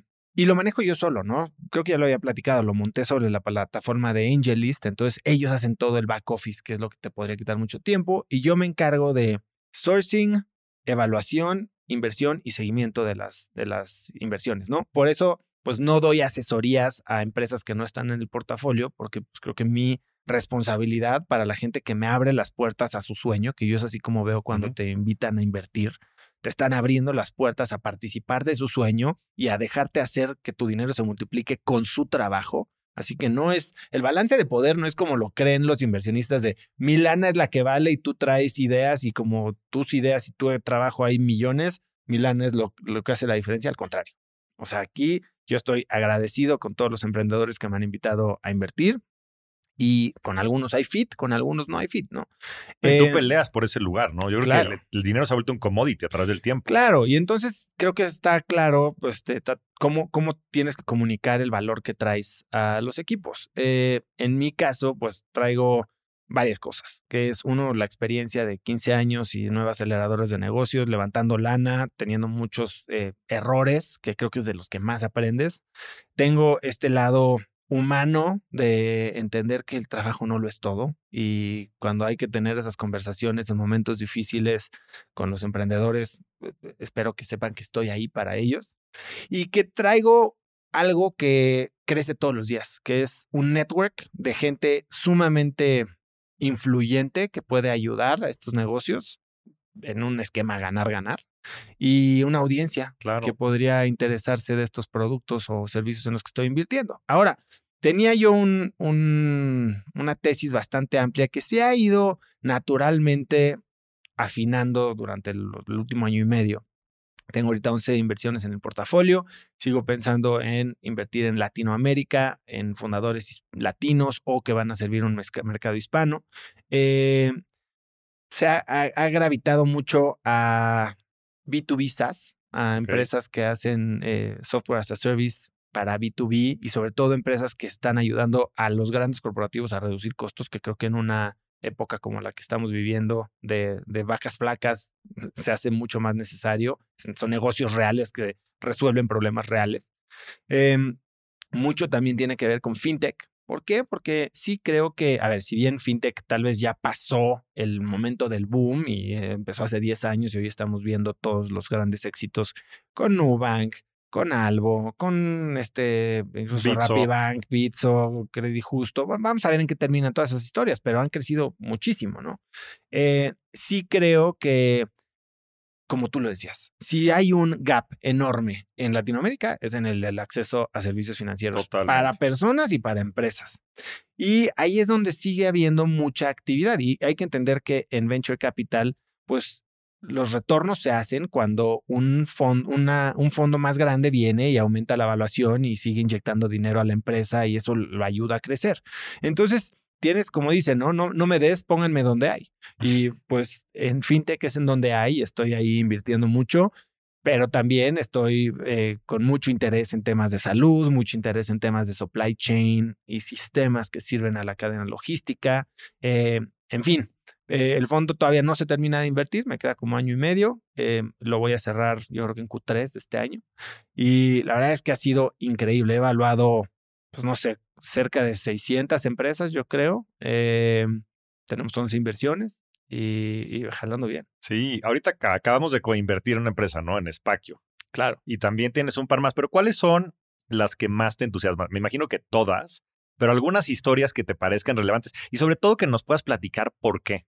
Porque sé que también tienes a varias personas tipo Chus que ya son multiple times founders. Sí, eso sí. ¿Y qué es lo que buscas cuando que algo, eliges algo? Algo que creo que hay ahora en Latinoamérica que está increíble es que eh, estamos en un momento que nunca se había dado, en el que ya tenemos fundadores de segunda o tercera generación, vamos a decirle, o sea, de segunda intento. A veces la primera no fue exitosa, pero se llevaron las lecciones. O operadores que también tienen mucha experiencia, gente que bien ha salido de Rappi, de Mercado Libre, de Kavak incluso, y que están, o de Groupon, digo, pues fue el caso de la gente de Corner Shop, ¿no? Eh, que están ya como que tomando todas estas eh, experiencias de haber escalado empresas muy grandes para volverlo a hacer en nichos o resolviendo problemas que ellos ya conocen, este founder market fit, ¿no? Eh, no es alguien que vino, hizo un estudio de, de necesidades de mercado. Uno de mis amigos de la maestría salió de la maestría y ¿sabes cómo empezó su empresa? Googleó Unmet Market Need. Y, y lo primero que le salió ahí, empezó una empresa que era una empresa de educación, de terapia, de lenguaje eh, virtual. Total que fue un rollo, pero la crecieron a varios cientos de millones de dólares habiendo googleado eso. Yo soy más de la idea de que un emprendedor que ha vivido Claro. personalmente el problema, ya sea a través de su rol anterior o de su experiencia personal, pues entonces puede tener mucho más pasión y mucho más conocimiento. Y lo platicaba hace poco con Federico Antoni. Eh, entonces, bueno, estamos teniendo estos emprendedores de segunda generación que la verdad es que pues traen muchísimo más claridad de cómo se levanta la lana, cómo se contrata gente, cómo se escalan operaciones, cómo no se desperdicia el dinero y, y eso es en lo que estoy, eh, lo que estoy invirtiendo principalmente, ¿no? Y, y de las 11 empresas que, en las que he invertido, para la época mala de levantamiento de capital en la que estamos, ya cinco han levantado rondas subsecuentes, ¿no? Con buenos fondos, buenas valuaciones incrementales. Digo, estoy invertido ahí con Chus en Matilda, estoy invertido con Luis Berrondo en Atria, que la historia de Atria es increíble porque me saca una espinita que tenía yo desde hace 15 Ajá. años o 10 años. Yo cuando empecé, mi primera empresa se llamaba Lo Mío es Tuyo. Y lo que hacíamos era una cadena de tiendas, Cerotec, que al principio comprábamos y vendíamos desde salas hasta colchones viejos, ataúdes. Éramos el compra usado, pero lo, lo, digamos que lo profesionalizamos. Y terminamos afinando el modelo de negocios en comprar teles, electrónica, eh, electrodomésticos, computación, celulares, ese tipo de cosas. Y un día fuimos a levantar lana con el doctor Pedro Aspe, que a través de Endeavor nos los conectaron. Y fuimos con Aspe y me dijo, sí, muy bonito y todo tu negocio, pero cuando lo hagas con coches me avisas. ¿No? O sea, como que me mandó por las cocas y, y dije, ay, este señor, ¿qué vas a coches? Esto era mil- 2011, creo. Ya. Y bueno, años después vino Kavak. qué pasó. y vino Kavak y Carlos y hicieron estas maravillas. Y el negocio de, de financiamiento de coches usados, eh, para Kavak es un negocio bien grande, ¿no? Kavak Capital. Y, y me Entonces es quedé- el modelo de negocio principal, ¿no? pues De sí, Kavak. pero, eso, pero, pero para eso, pues él ha tenido que construir toda esta maquinaria de compra-venta. Claro. Y, y le está dando un giro. La verdad es que yo, yo creo que Kavak va a ser una gran historia de éxito. Em, pero me quedó como en esa espinita. Y después llegó un gran amigo de hace muchos años, eh, Luis Berrondo, con la idea de, él había construido el producto o el negocio de crédito a autos usados a través de lotes dentro de una de las financieras, de- dentro de Crédito Real. Y cuando Crédito Real empezó a hacer una reestructura, bueno, pues salió todo el equipo y se dedicaron a hacer, él y Pepe, su socio, hacer eh, el negocio por fuera. Y fui su primer cheque institucional. Y me encanta lo que están haciendo, me encanta la visión, me encanta que ya tienen experiencia con el producto, que lo han hecho bien. Y, y bueno, los he seguido en rondas subsecuentes y la neta es que van creciendo increíble, ¿no? Eh, entonces tengo pues Atria, que, que es la de los coches. Tengo también a, a Roberto Bargagli y su equipo, que tiene una empresa que se llama Senki. Estos cuates construyeron eh, OpenPay, que era como este, esta pasarela de pagos que ¿Quién la conectabas ahí compró? con ¿Alguien la compró, no? BBV BBVA. y estuvieron cuatro o cinco años dentro de BBV operando. Y es un equipo de, de eh, tech geeks de eh, 50 o 40 y tantos años, eh, muy experimentados en Querétaro, o sea, cero faramaya. Estos cuates construyen. Y, y ahora hicieron lo mismo, hicieron su OpenPay, se llama Senki, pero ahora no es para fiat, ahora es para cripto. Y entonces con tres líneas de código, Claro. las metes a tu Shopify o a cualquier negocio, hay aerolíneas usándolo y aceptas 71 criptos.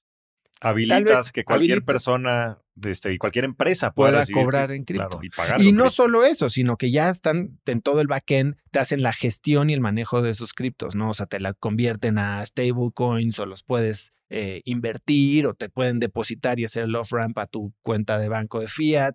Y tal vez ahorita que estamos en la sequía de cripto, pues no suena tan sexy, pero dale un par de años. Pero, sí, sí, the, tide will change. Tú, a ver, tú, tú que a ver, estuviste más metido en cripto Y sé que estás invirtiendo en varias cosas y tú eres inversionista ángel y decías que deberías de dejar de ser inversionista ángel porque eres medio pasional y medio te, te avientas ahí medio como el borras.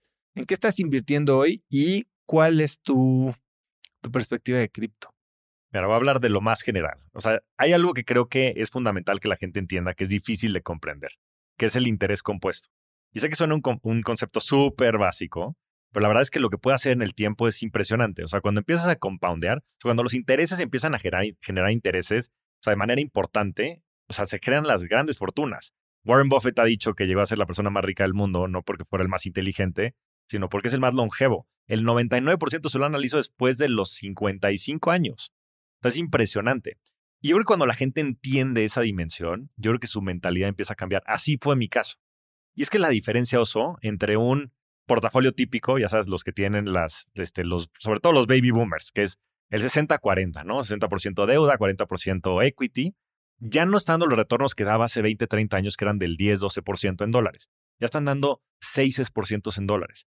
Entonces ya empiezas también a cambiar mucho el perfil de retiro del retirement de la gente en Estados Unidos y en el mundo. Y eso está pasando por todos lados. Entonces, los mercados públicos cada vez son más eficientes y donde hay información perfecta y juegan muchos jugadores, pues la verdad es que los márgenes, bueno, es como los negocios complejos, ¿no? Bien decía Jeff Bezos, your margin is my opportunity, ¿no? Entonces, siempre y cuando se empiecen a presionar esos márgenes, también del otro lado, del, del lado de las inversiones, empiezan a presionar los retornos. Ahora, ha habido todo un boom acerca de estos famosos activos alternativos, ¿no? ¿Y qué son los activos alternativos? Que me parece un concepto que todo el mundo tiene que comprender, porque ahí es donde están generando los retornos. Y los activos alternativos simplemente son vehículos no tradicionales, vehículos no públicos. No es comprar CETES, ni es comprar acciones de Amazon o de Cemex o de FEMSA, sino es invertir en este tipo de, de productos, ¿no? En fondos de inversión, ya sea de venture capital, de cripto o invertir en las mismas criptos que tienen un perfil de riesgo distinto, ya sea por liquidez o porque son activos nuevos o porque son activos más volátiles, pero ahí es donde se está invirtiendo. El 50% de los family offices, que para los que no entiendan qué es un family office, es simplemente las estructuras que tienen las personas más ricas del mundo y de México y demás, tienen activos alternativos. Solo el 50% son activos públicos, bolsa, bonos y demás, y todo lo demás ya son activos alternativos que les permiten generar retornos más importantes. Dentro de esto, creo que lo más relevante que se tiene que llevar la gente es que tenemos que pensar distinto. Y eso yo me lo he tomado muy a pecho desde hace mucho tiempo, sobre todo porque cuando estaba en GBM, desde el 2013, 2014, empecé a ver esas inversiones, empecé a ver esos retornos y me cambió por completo la mente. Y entonces, el tema de venture capital, el tema de private equity, el tema de real estate, sobre todo en mercados que no son perfectos, es una grandísima oportunidad. Ahorita nos, nos llegó una oportunidad de, de un muy buen amigo que tiene una, una financiera que se llama Alta Financial, que lo que hacen ellos es que financian al negocio del cannabis, pero no financian la producción ni mucho menos, sino ellos rentan warehouses para ahí almacenar el producto y como no financian a estos productores, a, o en, en fin, la cadena de valor, las grandes financieras en Estados Unidos, porque todavía sigue vetado y de cierta manera visto como alto riesgo, pueden cobrar tasas del 16 al 18% en dólares por rentar esos inmuebles, que inclusive les dejan de garantía o prepagado hasta 10 meses. Entonces, lo que pueden ofrecer estos productos es increíble, simplemente porque encuentras estas asimetrías en toda la cadena de valor, ¿no? Y lo mismo está sucediendo en la parte de Venture Capital. En México el Venture Capital, tú lo conoces, Oso. Digo, tú estabas levantando lana cuando empezaba a crecer esto. Empezó en 2010, 2011 con estos, ¿no? Con los All VPs, con los 500, después ya vinieron Nazca, Dila y demás. Y hoy se está viendo materializado eso. Pero para que la gente le ponga un poquito de dimensión, esto empezó en los 60, 70 en Estados Unidos. Y de ahí salieron las grandes empresas, Amazon, Google, y se han hecho múltiples veces dinero, ¿no? A mí me encanta la historia de Héctor Sepúlveda, que lo tuviste aquí en tu podcast, y, también en Rockstars del Dinero, pero lo, lo tuviste y te platicó que la primera ronda de inversión de Kavak fue a 8 millones de dólares. Y, la última, bueno, pública, que sabemos fue 8 mil. Entonces hizo mil veces dinero. Entonces empieza a ponerle, o sea, que la gente empieza a ponerle dimensión a esos números. Porque sí, son Power Law Distributions, ¿no? Y esto lo que quiere decir es, cuando tú inviertes en la bolsa, cuando tú echas un volado, el volado es lo más claro, ¿no? Pues la mitad de las veces va a salir águila, la mitad de las veces va a salir sol. En los startups no es así. En los startups, 8 de cada 10 van a tornar, bueno, 7 de cada 10, y los demás se van a quedar ahí medio muertos y uno la va a romper. Pero con ese uno que la rompa, de las 11 que tiene, si uno o dos la rompen, vas a hacer múltiples veces el fondo. Y cuando hagas múltiples veces el fondo, tal vez vas a haber hecho, pues no sé, 5, 10 veces tu dinero, ¿no? Ahorita ya están en, en, el último periodo de inversión fondos como 500, como Dila y demás, y tienen a estos ¿no? titanes dentro, a Clip, Confío, Kavak, que, que estos fondos están pagando cuatro o cinco veces el dinero que le metieron. Entonces, cuando empiezas a entender eso, la verdad es que también empieza a cambiar mucho tu mentalidad. Y esto, regresando a la pregunta inicial, pues ha cambiado y ha transformado por completo la manera en la que yo invierto. Entonces yo tengo ahorita un portafolio como de 25 startups que he invertido en directo como ángel inversionista por varias razones. Sí, una parte porque me encanta estar ahí y me encanta sobre todo apoyar a los, a, los emprendedores. Yo creo que no hay labor más noble que ayudarlos desde tu perspectiva y demás. También el network que se ha generado, ¿no? Y las audiencias que he generado a través de mis múltiples esfuerzos de comunicación lo hace muy natural porque te empiezan a llegar, inclusive el deal flow, digo, 600 empresas, o sea, tú no eres en teoría un profesional, ¿no? De la inversión y te han llegado 600 empresas en un año. O sea, es impresionante. Entonces, esa es una parte. Pero la otra es que yo estoy convencido de que existe esa oportunidad de generar retornos, pues no, inclusive de más de 20%, si es que haces bien la chamba, porque se va a dar. O sea, ese salto en este gap que existe entre pues, las audiencias que ya existen online y los productos y servicios que necesitan, pues va a generar una, una riqueza impresionante en los, en los próximos años. Y eso creo que es algo que, que, debemos aprovechar. ¿Y en qué estás invirtiendo tú?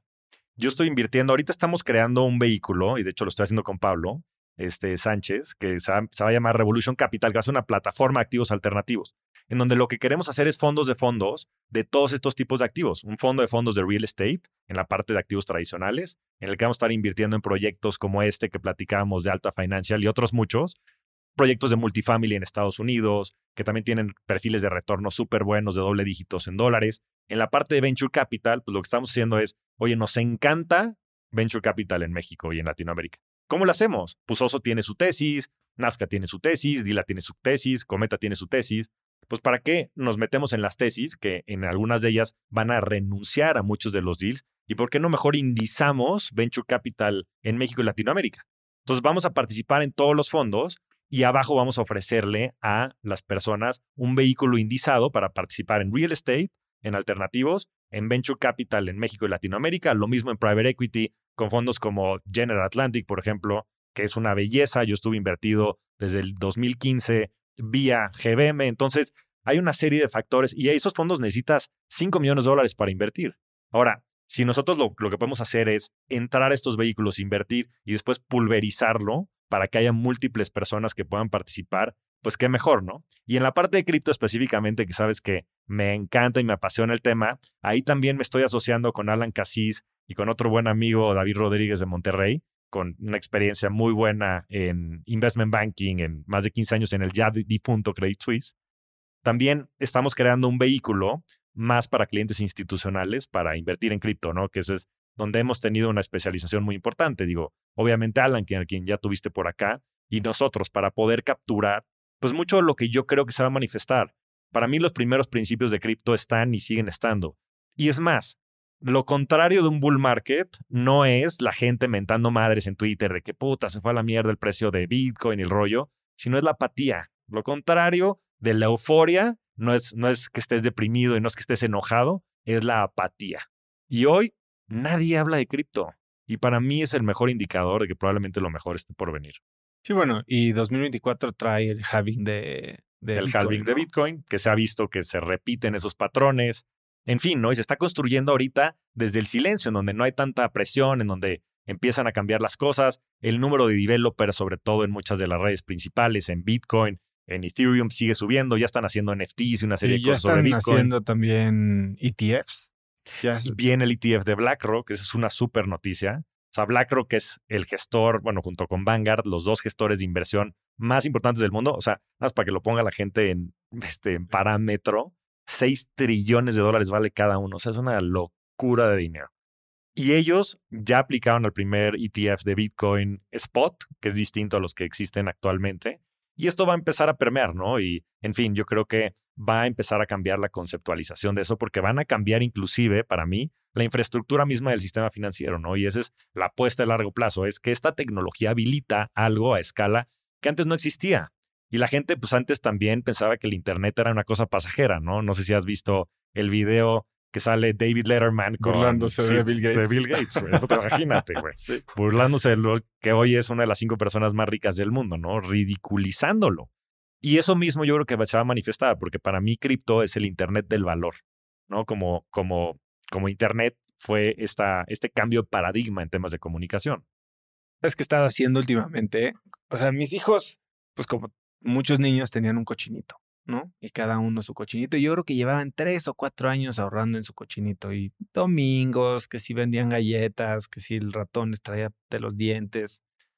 Y a mí me estaba empezando a, a causar conflicto el hecho de que estuviera el dinero ahí guardado en una madre de cerámica, este, mientras la inflación está al 10% y ni lo usaban, ni lo ponían a chambear, ni nada. Entonces, el domingo les dije, les empecé a hacer medio Inception las últimas semanas y les empezaba a explicar qué era invertir, ¿no? Y era poner a trabajar tu dinero y no les expliqué inflación, ni mucho menos, eh, pero logré que el domingo rompiéramos el cochino rompimos los cochinos de los dos niños, cada uno tenía un, monto diferente. Y lo que les dije es, les tengo un deal. Del 100% que tengan en su cochinito, el 66% me lo van a dar a mí. Y yo se los voy a doblar y lo voy a poner en una cuenta y lo vamos a invertir. Y el 33% es para que se lo gasten en cualquier estupidez. Entonces, uno de mis hijos compró Beyblades y está yo 16 yoyos, no sé cuántos yoyos y este, pero, pero ahora entonces la conversación que tenemos y abrí ahí en GBM Plus una estrategia y les platico, a ver, ¿qué quieres comprar? A ver, ¿qué empresa? No, pues Apple. Eh, Google, Mercado Libre, que nos encanta comprar en Mercado Libre. Y entonces un día llego y le digo, mira, Mercado Libre subió. Sí, es que estuvimos comprando hoy en Mercado Libre. Bueno, pero le digo, ya entendiste que cuando la gente compra Mercado Libre sube.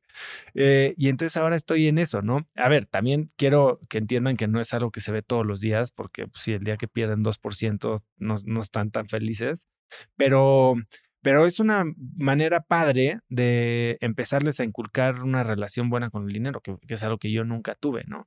Y ahí lo que me entra es un poquito la, ¿Dónde marcas la línea entre sobre preocupar a tus hijos ahora que lo que quieren es hacer más dinero para meterle más al cochinito, ¿no? Y no, pues, ser buenos estudiantes y disfrutar y vivir la vida y, divertirse y estar con sus amigos y jugar.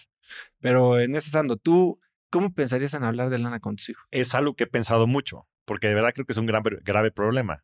Y nosotros lo que hicimos fue, yo a mis hijos les, les doy dinero, o sea, no les doy un domingo ni nada, sino más bien se lo tienen que ganar. Entonces ellos hacen ciertas acciones, les doy su domingo a final de semana, ¿no? Y es en función de esas acciones que tienen que hacer. Actos de ayuda, o sea, tienen que tener actos de ayuda todos los días. Este, bueno, ciertas cosas como básicas de pues no despertarse en la noche, irnos a despertar y algunas cosas que también conductualmente queríamos cambiar. ¿Y tienes algún dashboard en el que vas a Tenemos un dashboard, o sea, tenemos un, un, pizarrón en grande en donde cada uno tiene el suyo y todos los días es el checklist, ¿no? Y vámonos, ¿está o no está? Y entonces más bien ellos salen siempre con 10 dólares y les va restando si no tienen alguno de esos, ¿no? Este, mi hija, la chiquita, que es un desmadre, salió a su padre esa siempre se va en cero o en uno. ¿Y no alarma de jamón? Digo, tiene cuatro años, entonces todavía no entiende mucho este, lo que está sucediendo, ¿no? Y mi hijo el grande pues, es súper aplicado. Yo creo que es un tema que también con el tiempo te vas dando cuenta. Y lo que estamos haciendo específicamente para el tema de inversión, yo empecé este, utópicamente en mi cabeza, dije, bueno, les voy a duplicar el, el dinero si llegan a finales de año con cierta este, cochinito, ¿no? Con cierta caja. Y claro que para ellos eso es un mundo. Pues cómo no, o sea, el gran tiene siete años, un año es casi el 15% de su vida. Entonces lo cambié al trimestre. Tampoco funcionó. Ya estamos en el mes, ¿no? Entonces si llegan al mes yo se los duplico. Pero sí está ayudando a cambiar sobre todo su comportamiento porque dejan de gastar.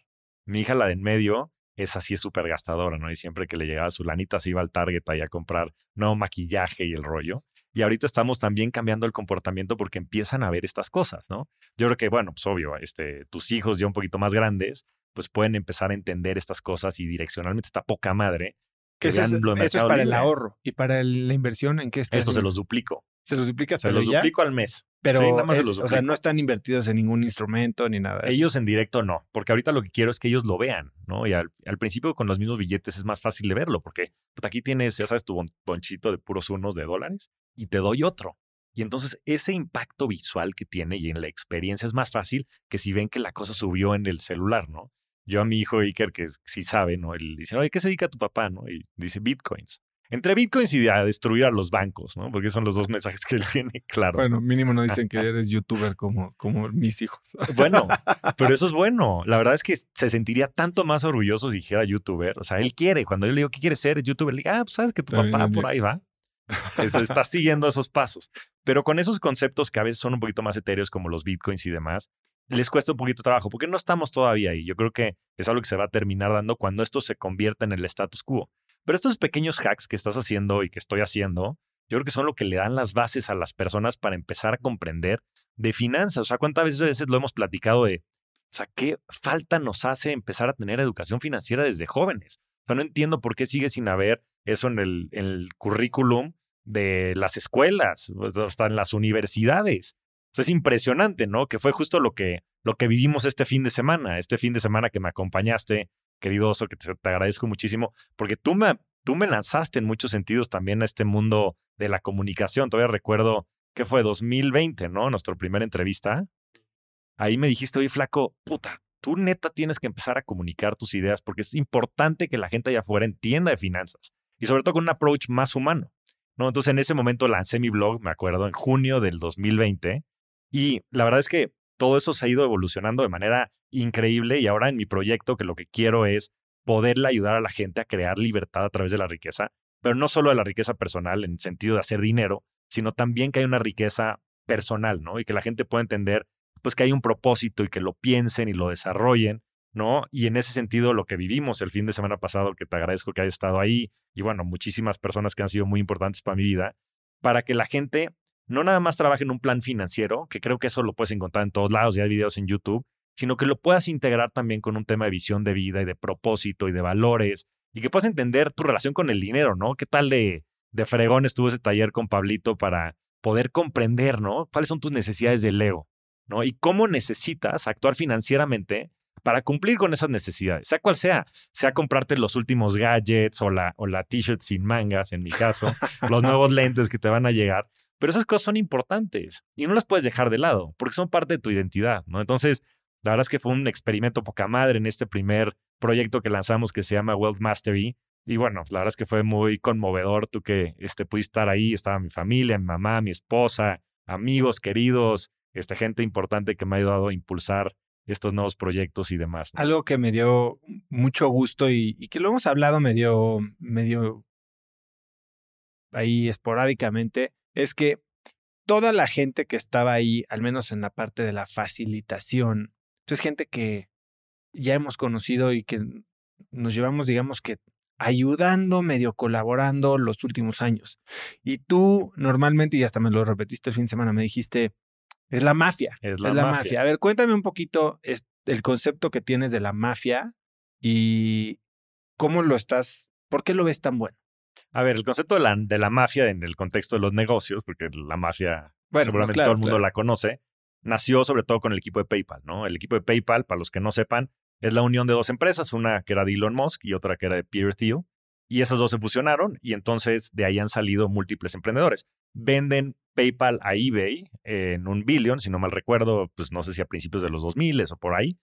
Y después estas personas crean pues muchísimas empresas todas unicorns y de muchísimo valor, ¿no? Este, Peter Thiel, eh, Palantir. Palantir y después Founders Fund, este, mm, eh, Elon Musk, Reid Hoffman, Reid Hoffman LinkedIn. LinkedIn, este, obviamente Elon Musk, todas las empresas que ha hecho, también el fundador de YouTube, si no mal recuerdo, también salió de ahí, este, mm, también el de Affirm, este, Max Levchin, o sea, una serie de eruditos, ¿no? Y lo que sucede es que, claro, o sea, estas cosas también son tienen sus network effects, ¿no? O sea, el, que confluyan tantas personas con tanta capacidad y después con tanto network, ¿no? Por eso me refiero al network effect, pues genera una ventaja competitiva brutal. Porque entonces el acceso que tienes, el consejo que tienes de personas em, y otras muchas circunstancias, además de la información y el conocimiento, pues hacen que tengas una ventaja competitiva muy eh, marcada contra otros este, grupos sociales y personas. Entonces, de ahí han salido muchísimas mafias, ¿no? La siguiente mafia eh, que recuerdo es la mafia del Linio, ¿no? De Linio salió Carlos García de Cabac y otros muchos emprendedores que han hecho esto, ¿no? Y, y, donde confluyen estas personas, entonces se generan estas mafias. Y yo lo que creo que, que, está sucediendo, ¿no? Y lo puedes ver muy marcado, pues también en, en México y en, y en Latinoamérica, pues son estas mafias también de personas influyentes, ¿no? En múltiples sentidos y en múltiples ámbitos. Este, en Monterrey, pues tienes algunos que, ¿no? Este, a, los Dieck, tienes a Roberto Martínez y a una serie de personas que se han juntado, este, los Rusarín, que se han juntado y que a través también de su influencia, pues explotan ese network que tienen, de manera en la que pueden también llegarle a más personas.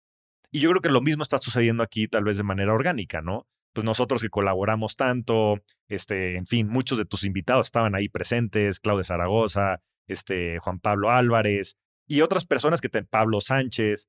Y, digo esto de manera inclusive natural, ni siquiera estratégica, es algo que sucede.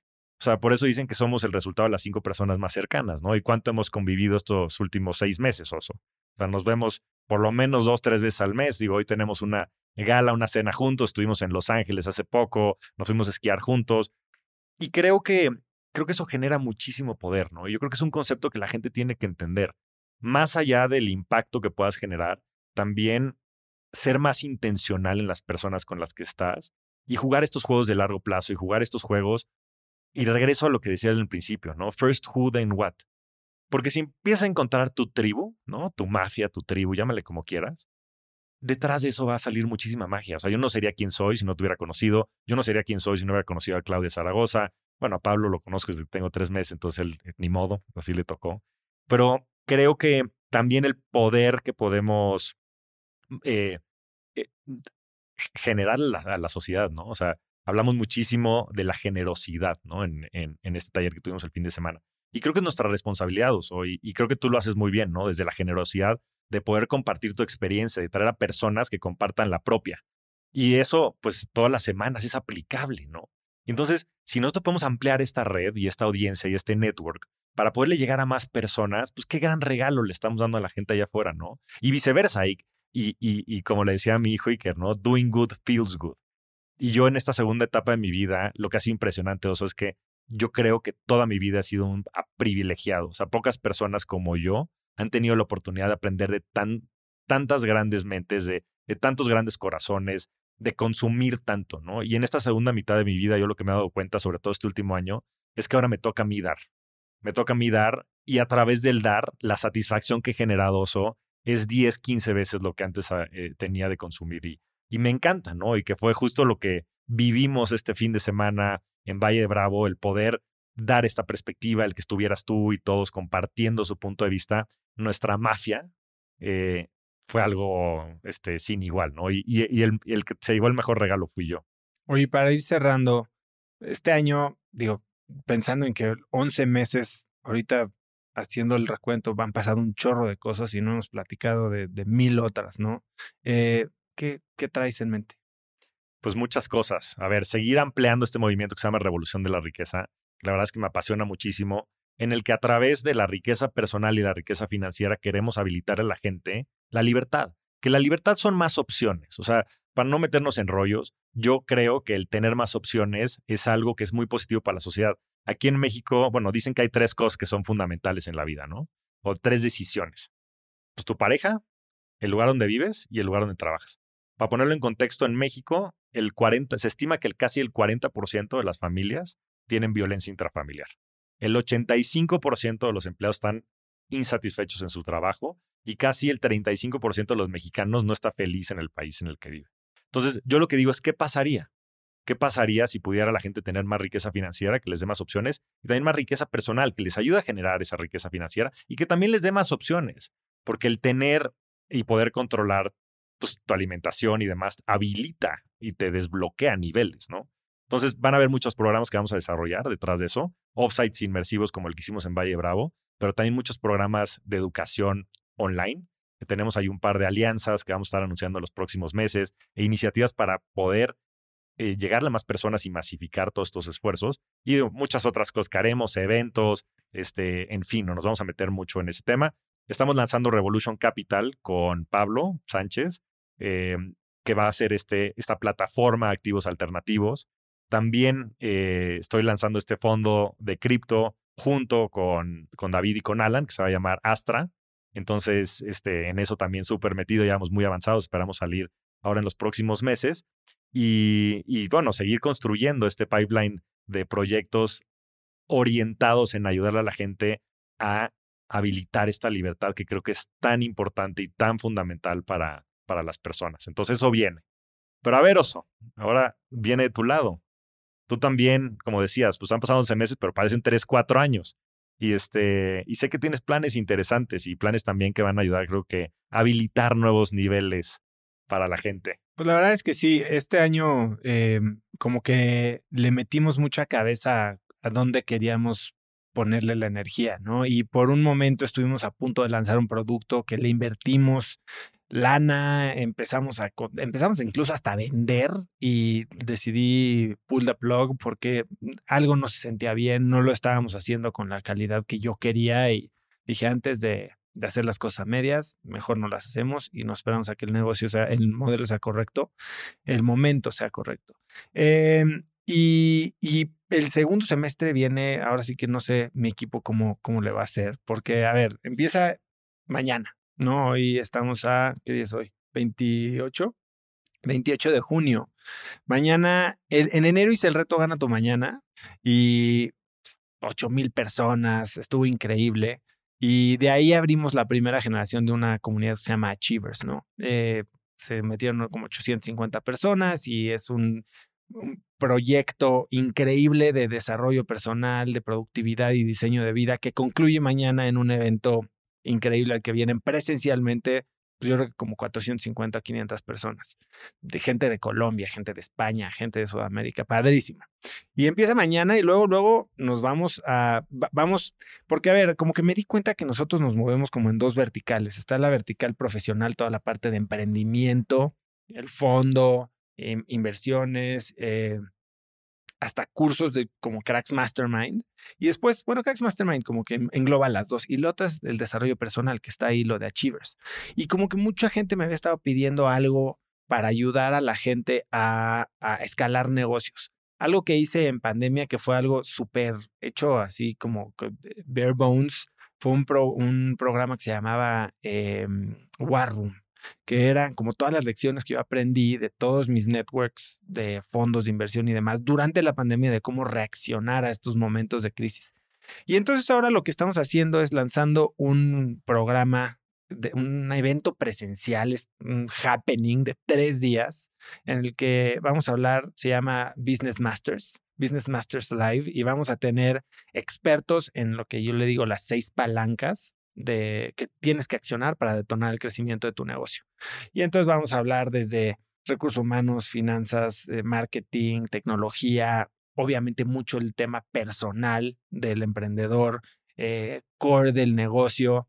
Y, y, eso va a ser en octubre. Para eso vamos a hacer un panel ahorita el 10 de julio, que vamos a tener a Ale Ríos, a María Arisa, a Manolo Atala y por ahí tal vez viene un invitado sorpresa muy bueno hablando un poquito de estos conceptos, ¿no? De escalabilidad, sin importar si vas a un IPO o si vas a abrir tu segunda taquería, ¿sabes? O sea, ¿de qué tienes que estar hablando cuando quieres ser un emprendedor que lleva tu negocio a un lugar en el que puede tener más impacto?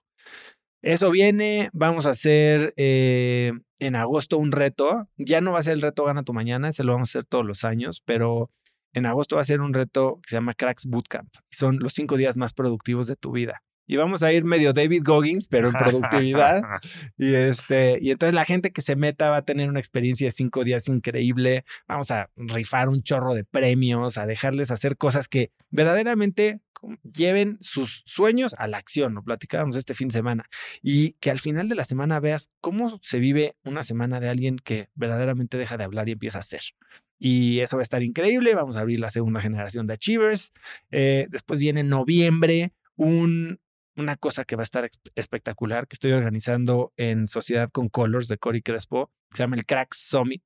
Y es un día con vamos a, a, sentarlo en la mentalidad del mexicano. Y entonces vamos a tener a los mexicanos más picudos a nivel mundial que están proyectando el nombre de México lo más alto a nivel global. Y vamos a tener unos speakers de primerísimo nivel eh, en un lugar que te, te vas a ir para atrás de cómo lo vamos a dejar. Eh, así que bueno, viene un segundo año, una segunda mitad del año bien intensa. Pues voy a correr el maratón de Chicago en octubre, este, una bola de viajes. Tengo, este año he dado más de 30 conferencias. Impresionante. Eh, y vienen por yo todos lados. Por todos Bueno, lados. nos vamos a República Nos Dominicana vamos en a agosto. Dominicana en agosto, juntos. Gracias por esta invitación. Pero sí, desde Las Vegas hasta Cartagena, pasando por Costa Rica y República Dominicana, todo México. Entonces, feliz, feliz con lo que trae este año. Eh, y pues al mismo tiempo, poniendo mis tres prioridades, eh, que mis hijos son la primera y tratando de ser un papá bien presente, caray. que qué difícil es, ¿no? De repente balancear estas cosas. Pero bueno, es justo el proceso que vivimos y creo que es natural. Pero bueno, ojalá que sigamos teniendo estos eh, momentos de accountability, que creo que son también muy inspiradores y muy importantes para seguirnos desarrollando. Yo con mis cinco y más goguinesco, tú con tus tres y según tu Sports Billy, pero ya vi que al final todo converge a la media y también nuestra relación hace que seamos, pues, jalando, jalando y también cediendo un poco para también ir encontrando ese camino, ¿no? Que creo que es fundamental. Sí, pues eh, por un año de mucha experimentación y más crecimiento. No sé si va a pasar un año o seis meses, pero por aquí nos estaremos sentando otra vez, mi querido Flaco. Y me dará mucho gusto, Oso. Así que gracias por estar hoy aquí también. No, es un placer. Un saludo a todos. Muchas gracias por escucharnos. Nos vemos semana a semana en este espacio para convertirnos juntos en rockstars del dinero. Suscríbete al podcast en todas las plataformas de audio y no te pierdas los nuevos episodios semana a semana. Ayúdanos a compartir el podcast y generar más cultura financiera. Esa es chamba de todos. Yo soy Javier Morodo, búscame en redes sociales como arroba Javier Morodo, en mi página de internet javiermorodo.com y suscríbete a mi newsletter, La Inversión de la Semana, para recibir semana a semana las mejores recomendaciones de inversión. Agradecimientos especiales a todo el equipo de producción. Rockstars del Dinero es una producción de Sonoro. Sonoro.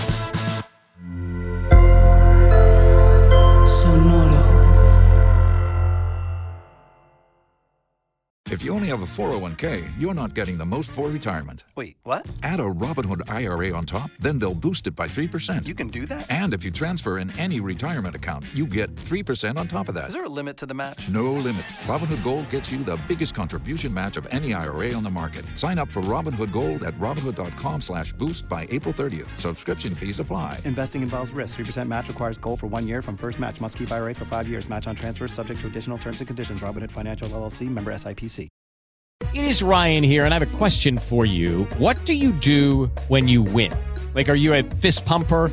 A woohooer, a hand clapper, a high fiver. I kind of like the high five, but if you want to hone in on those winning moves, check out Chumba Casino. At chumbacasino.com, choose from hundreds of social casino style games for your chance to redeem serious cash prizes. There are new game releases weekly, plus free daily bonuses. So don't wait. Start having the most fun ever at chumbacasino.com. No purchase necessary. Group. Void were prohibited by law. See terms and conditions. 18 plus.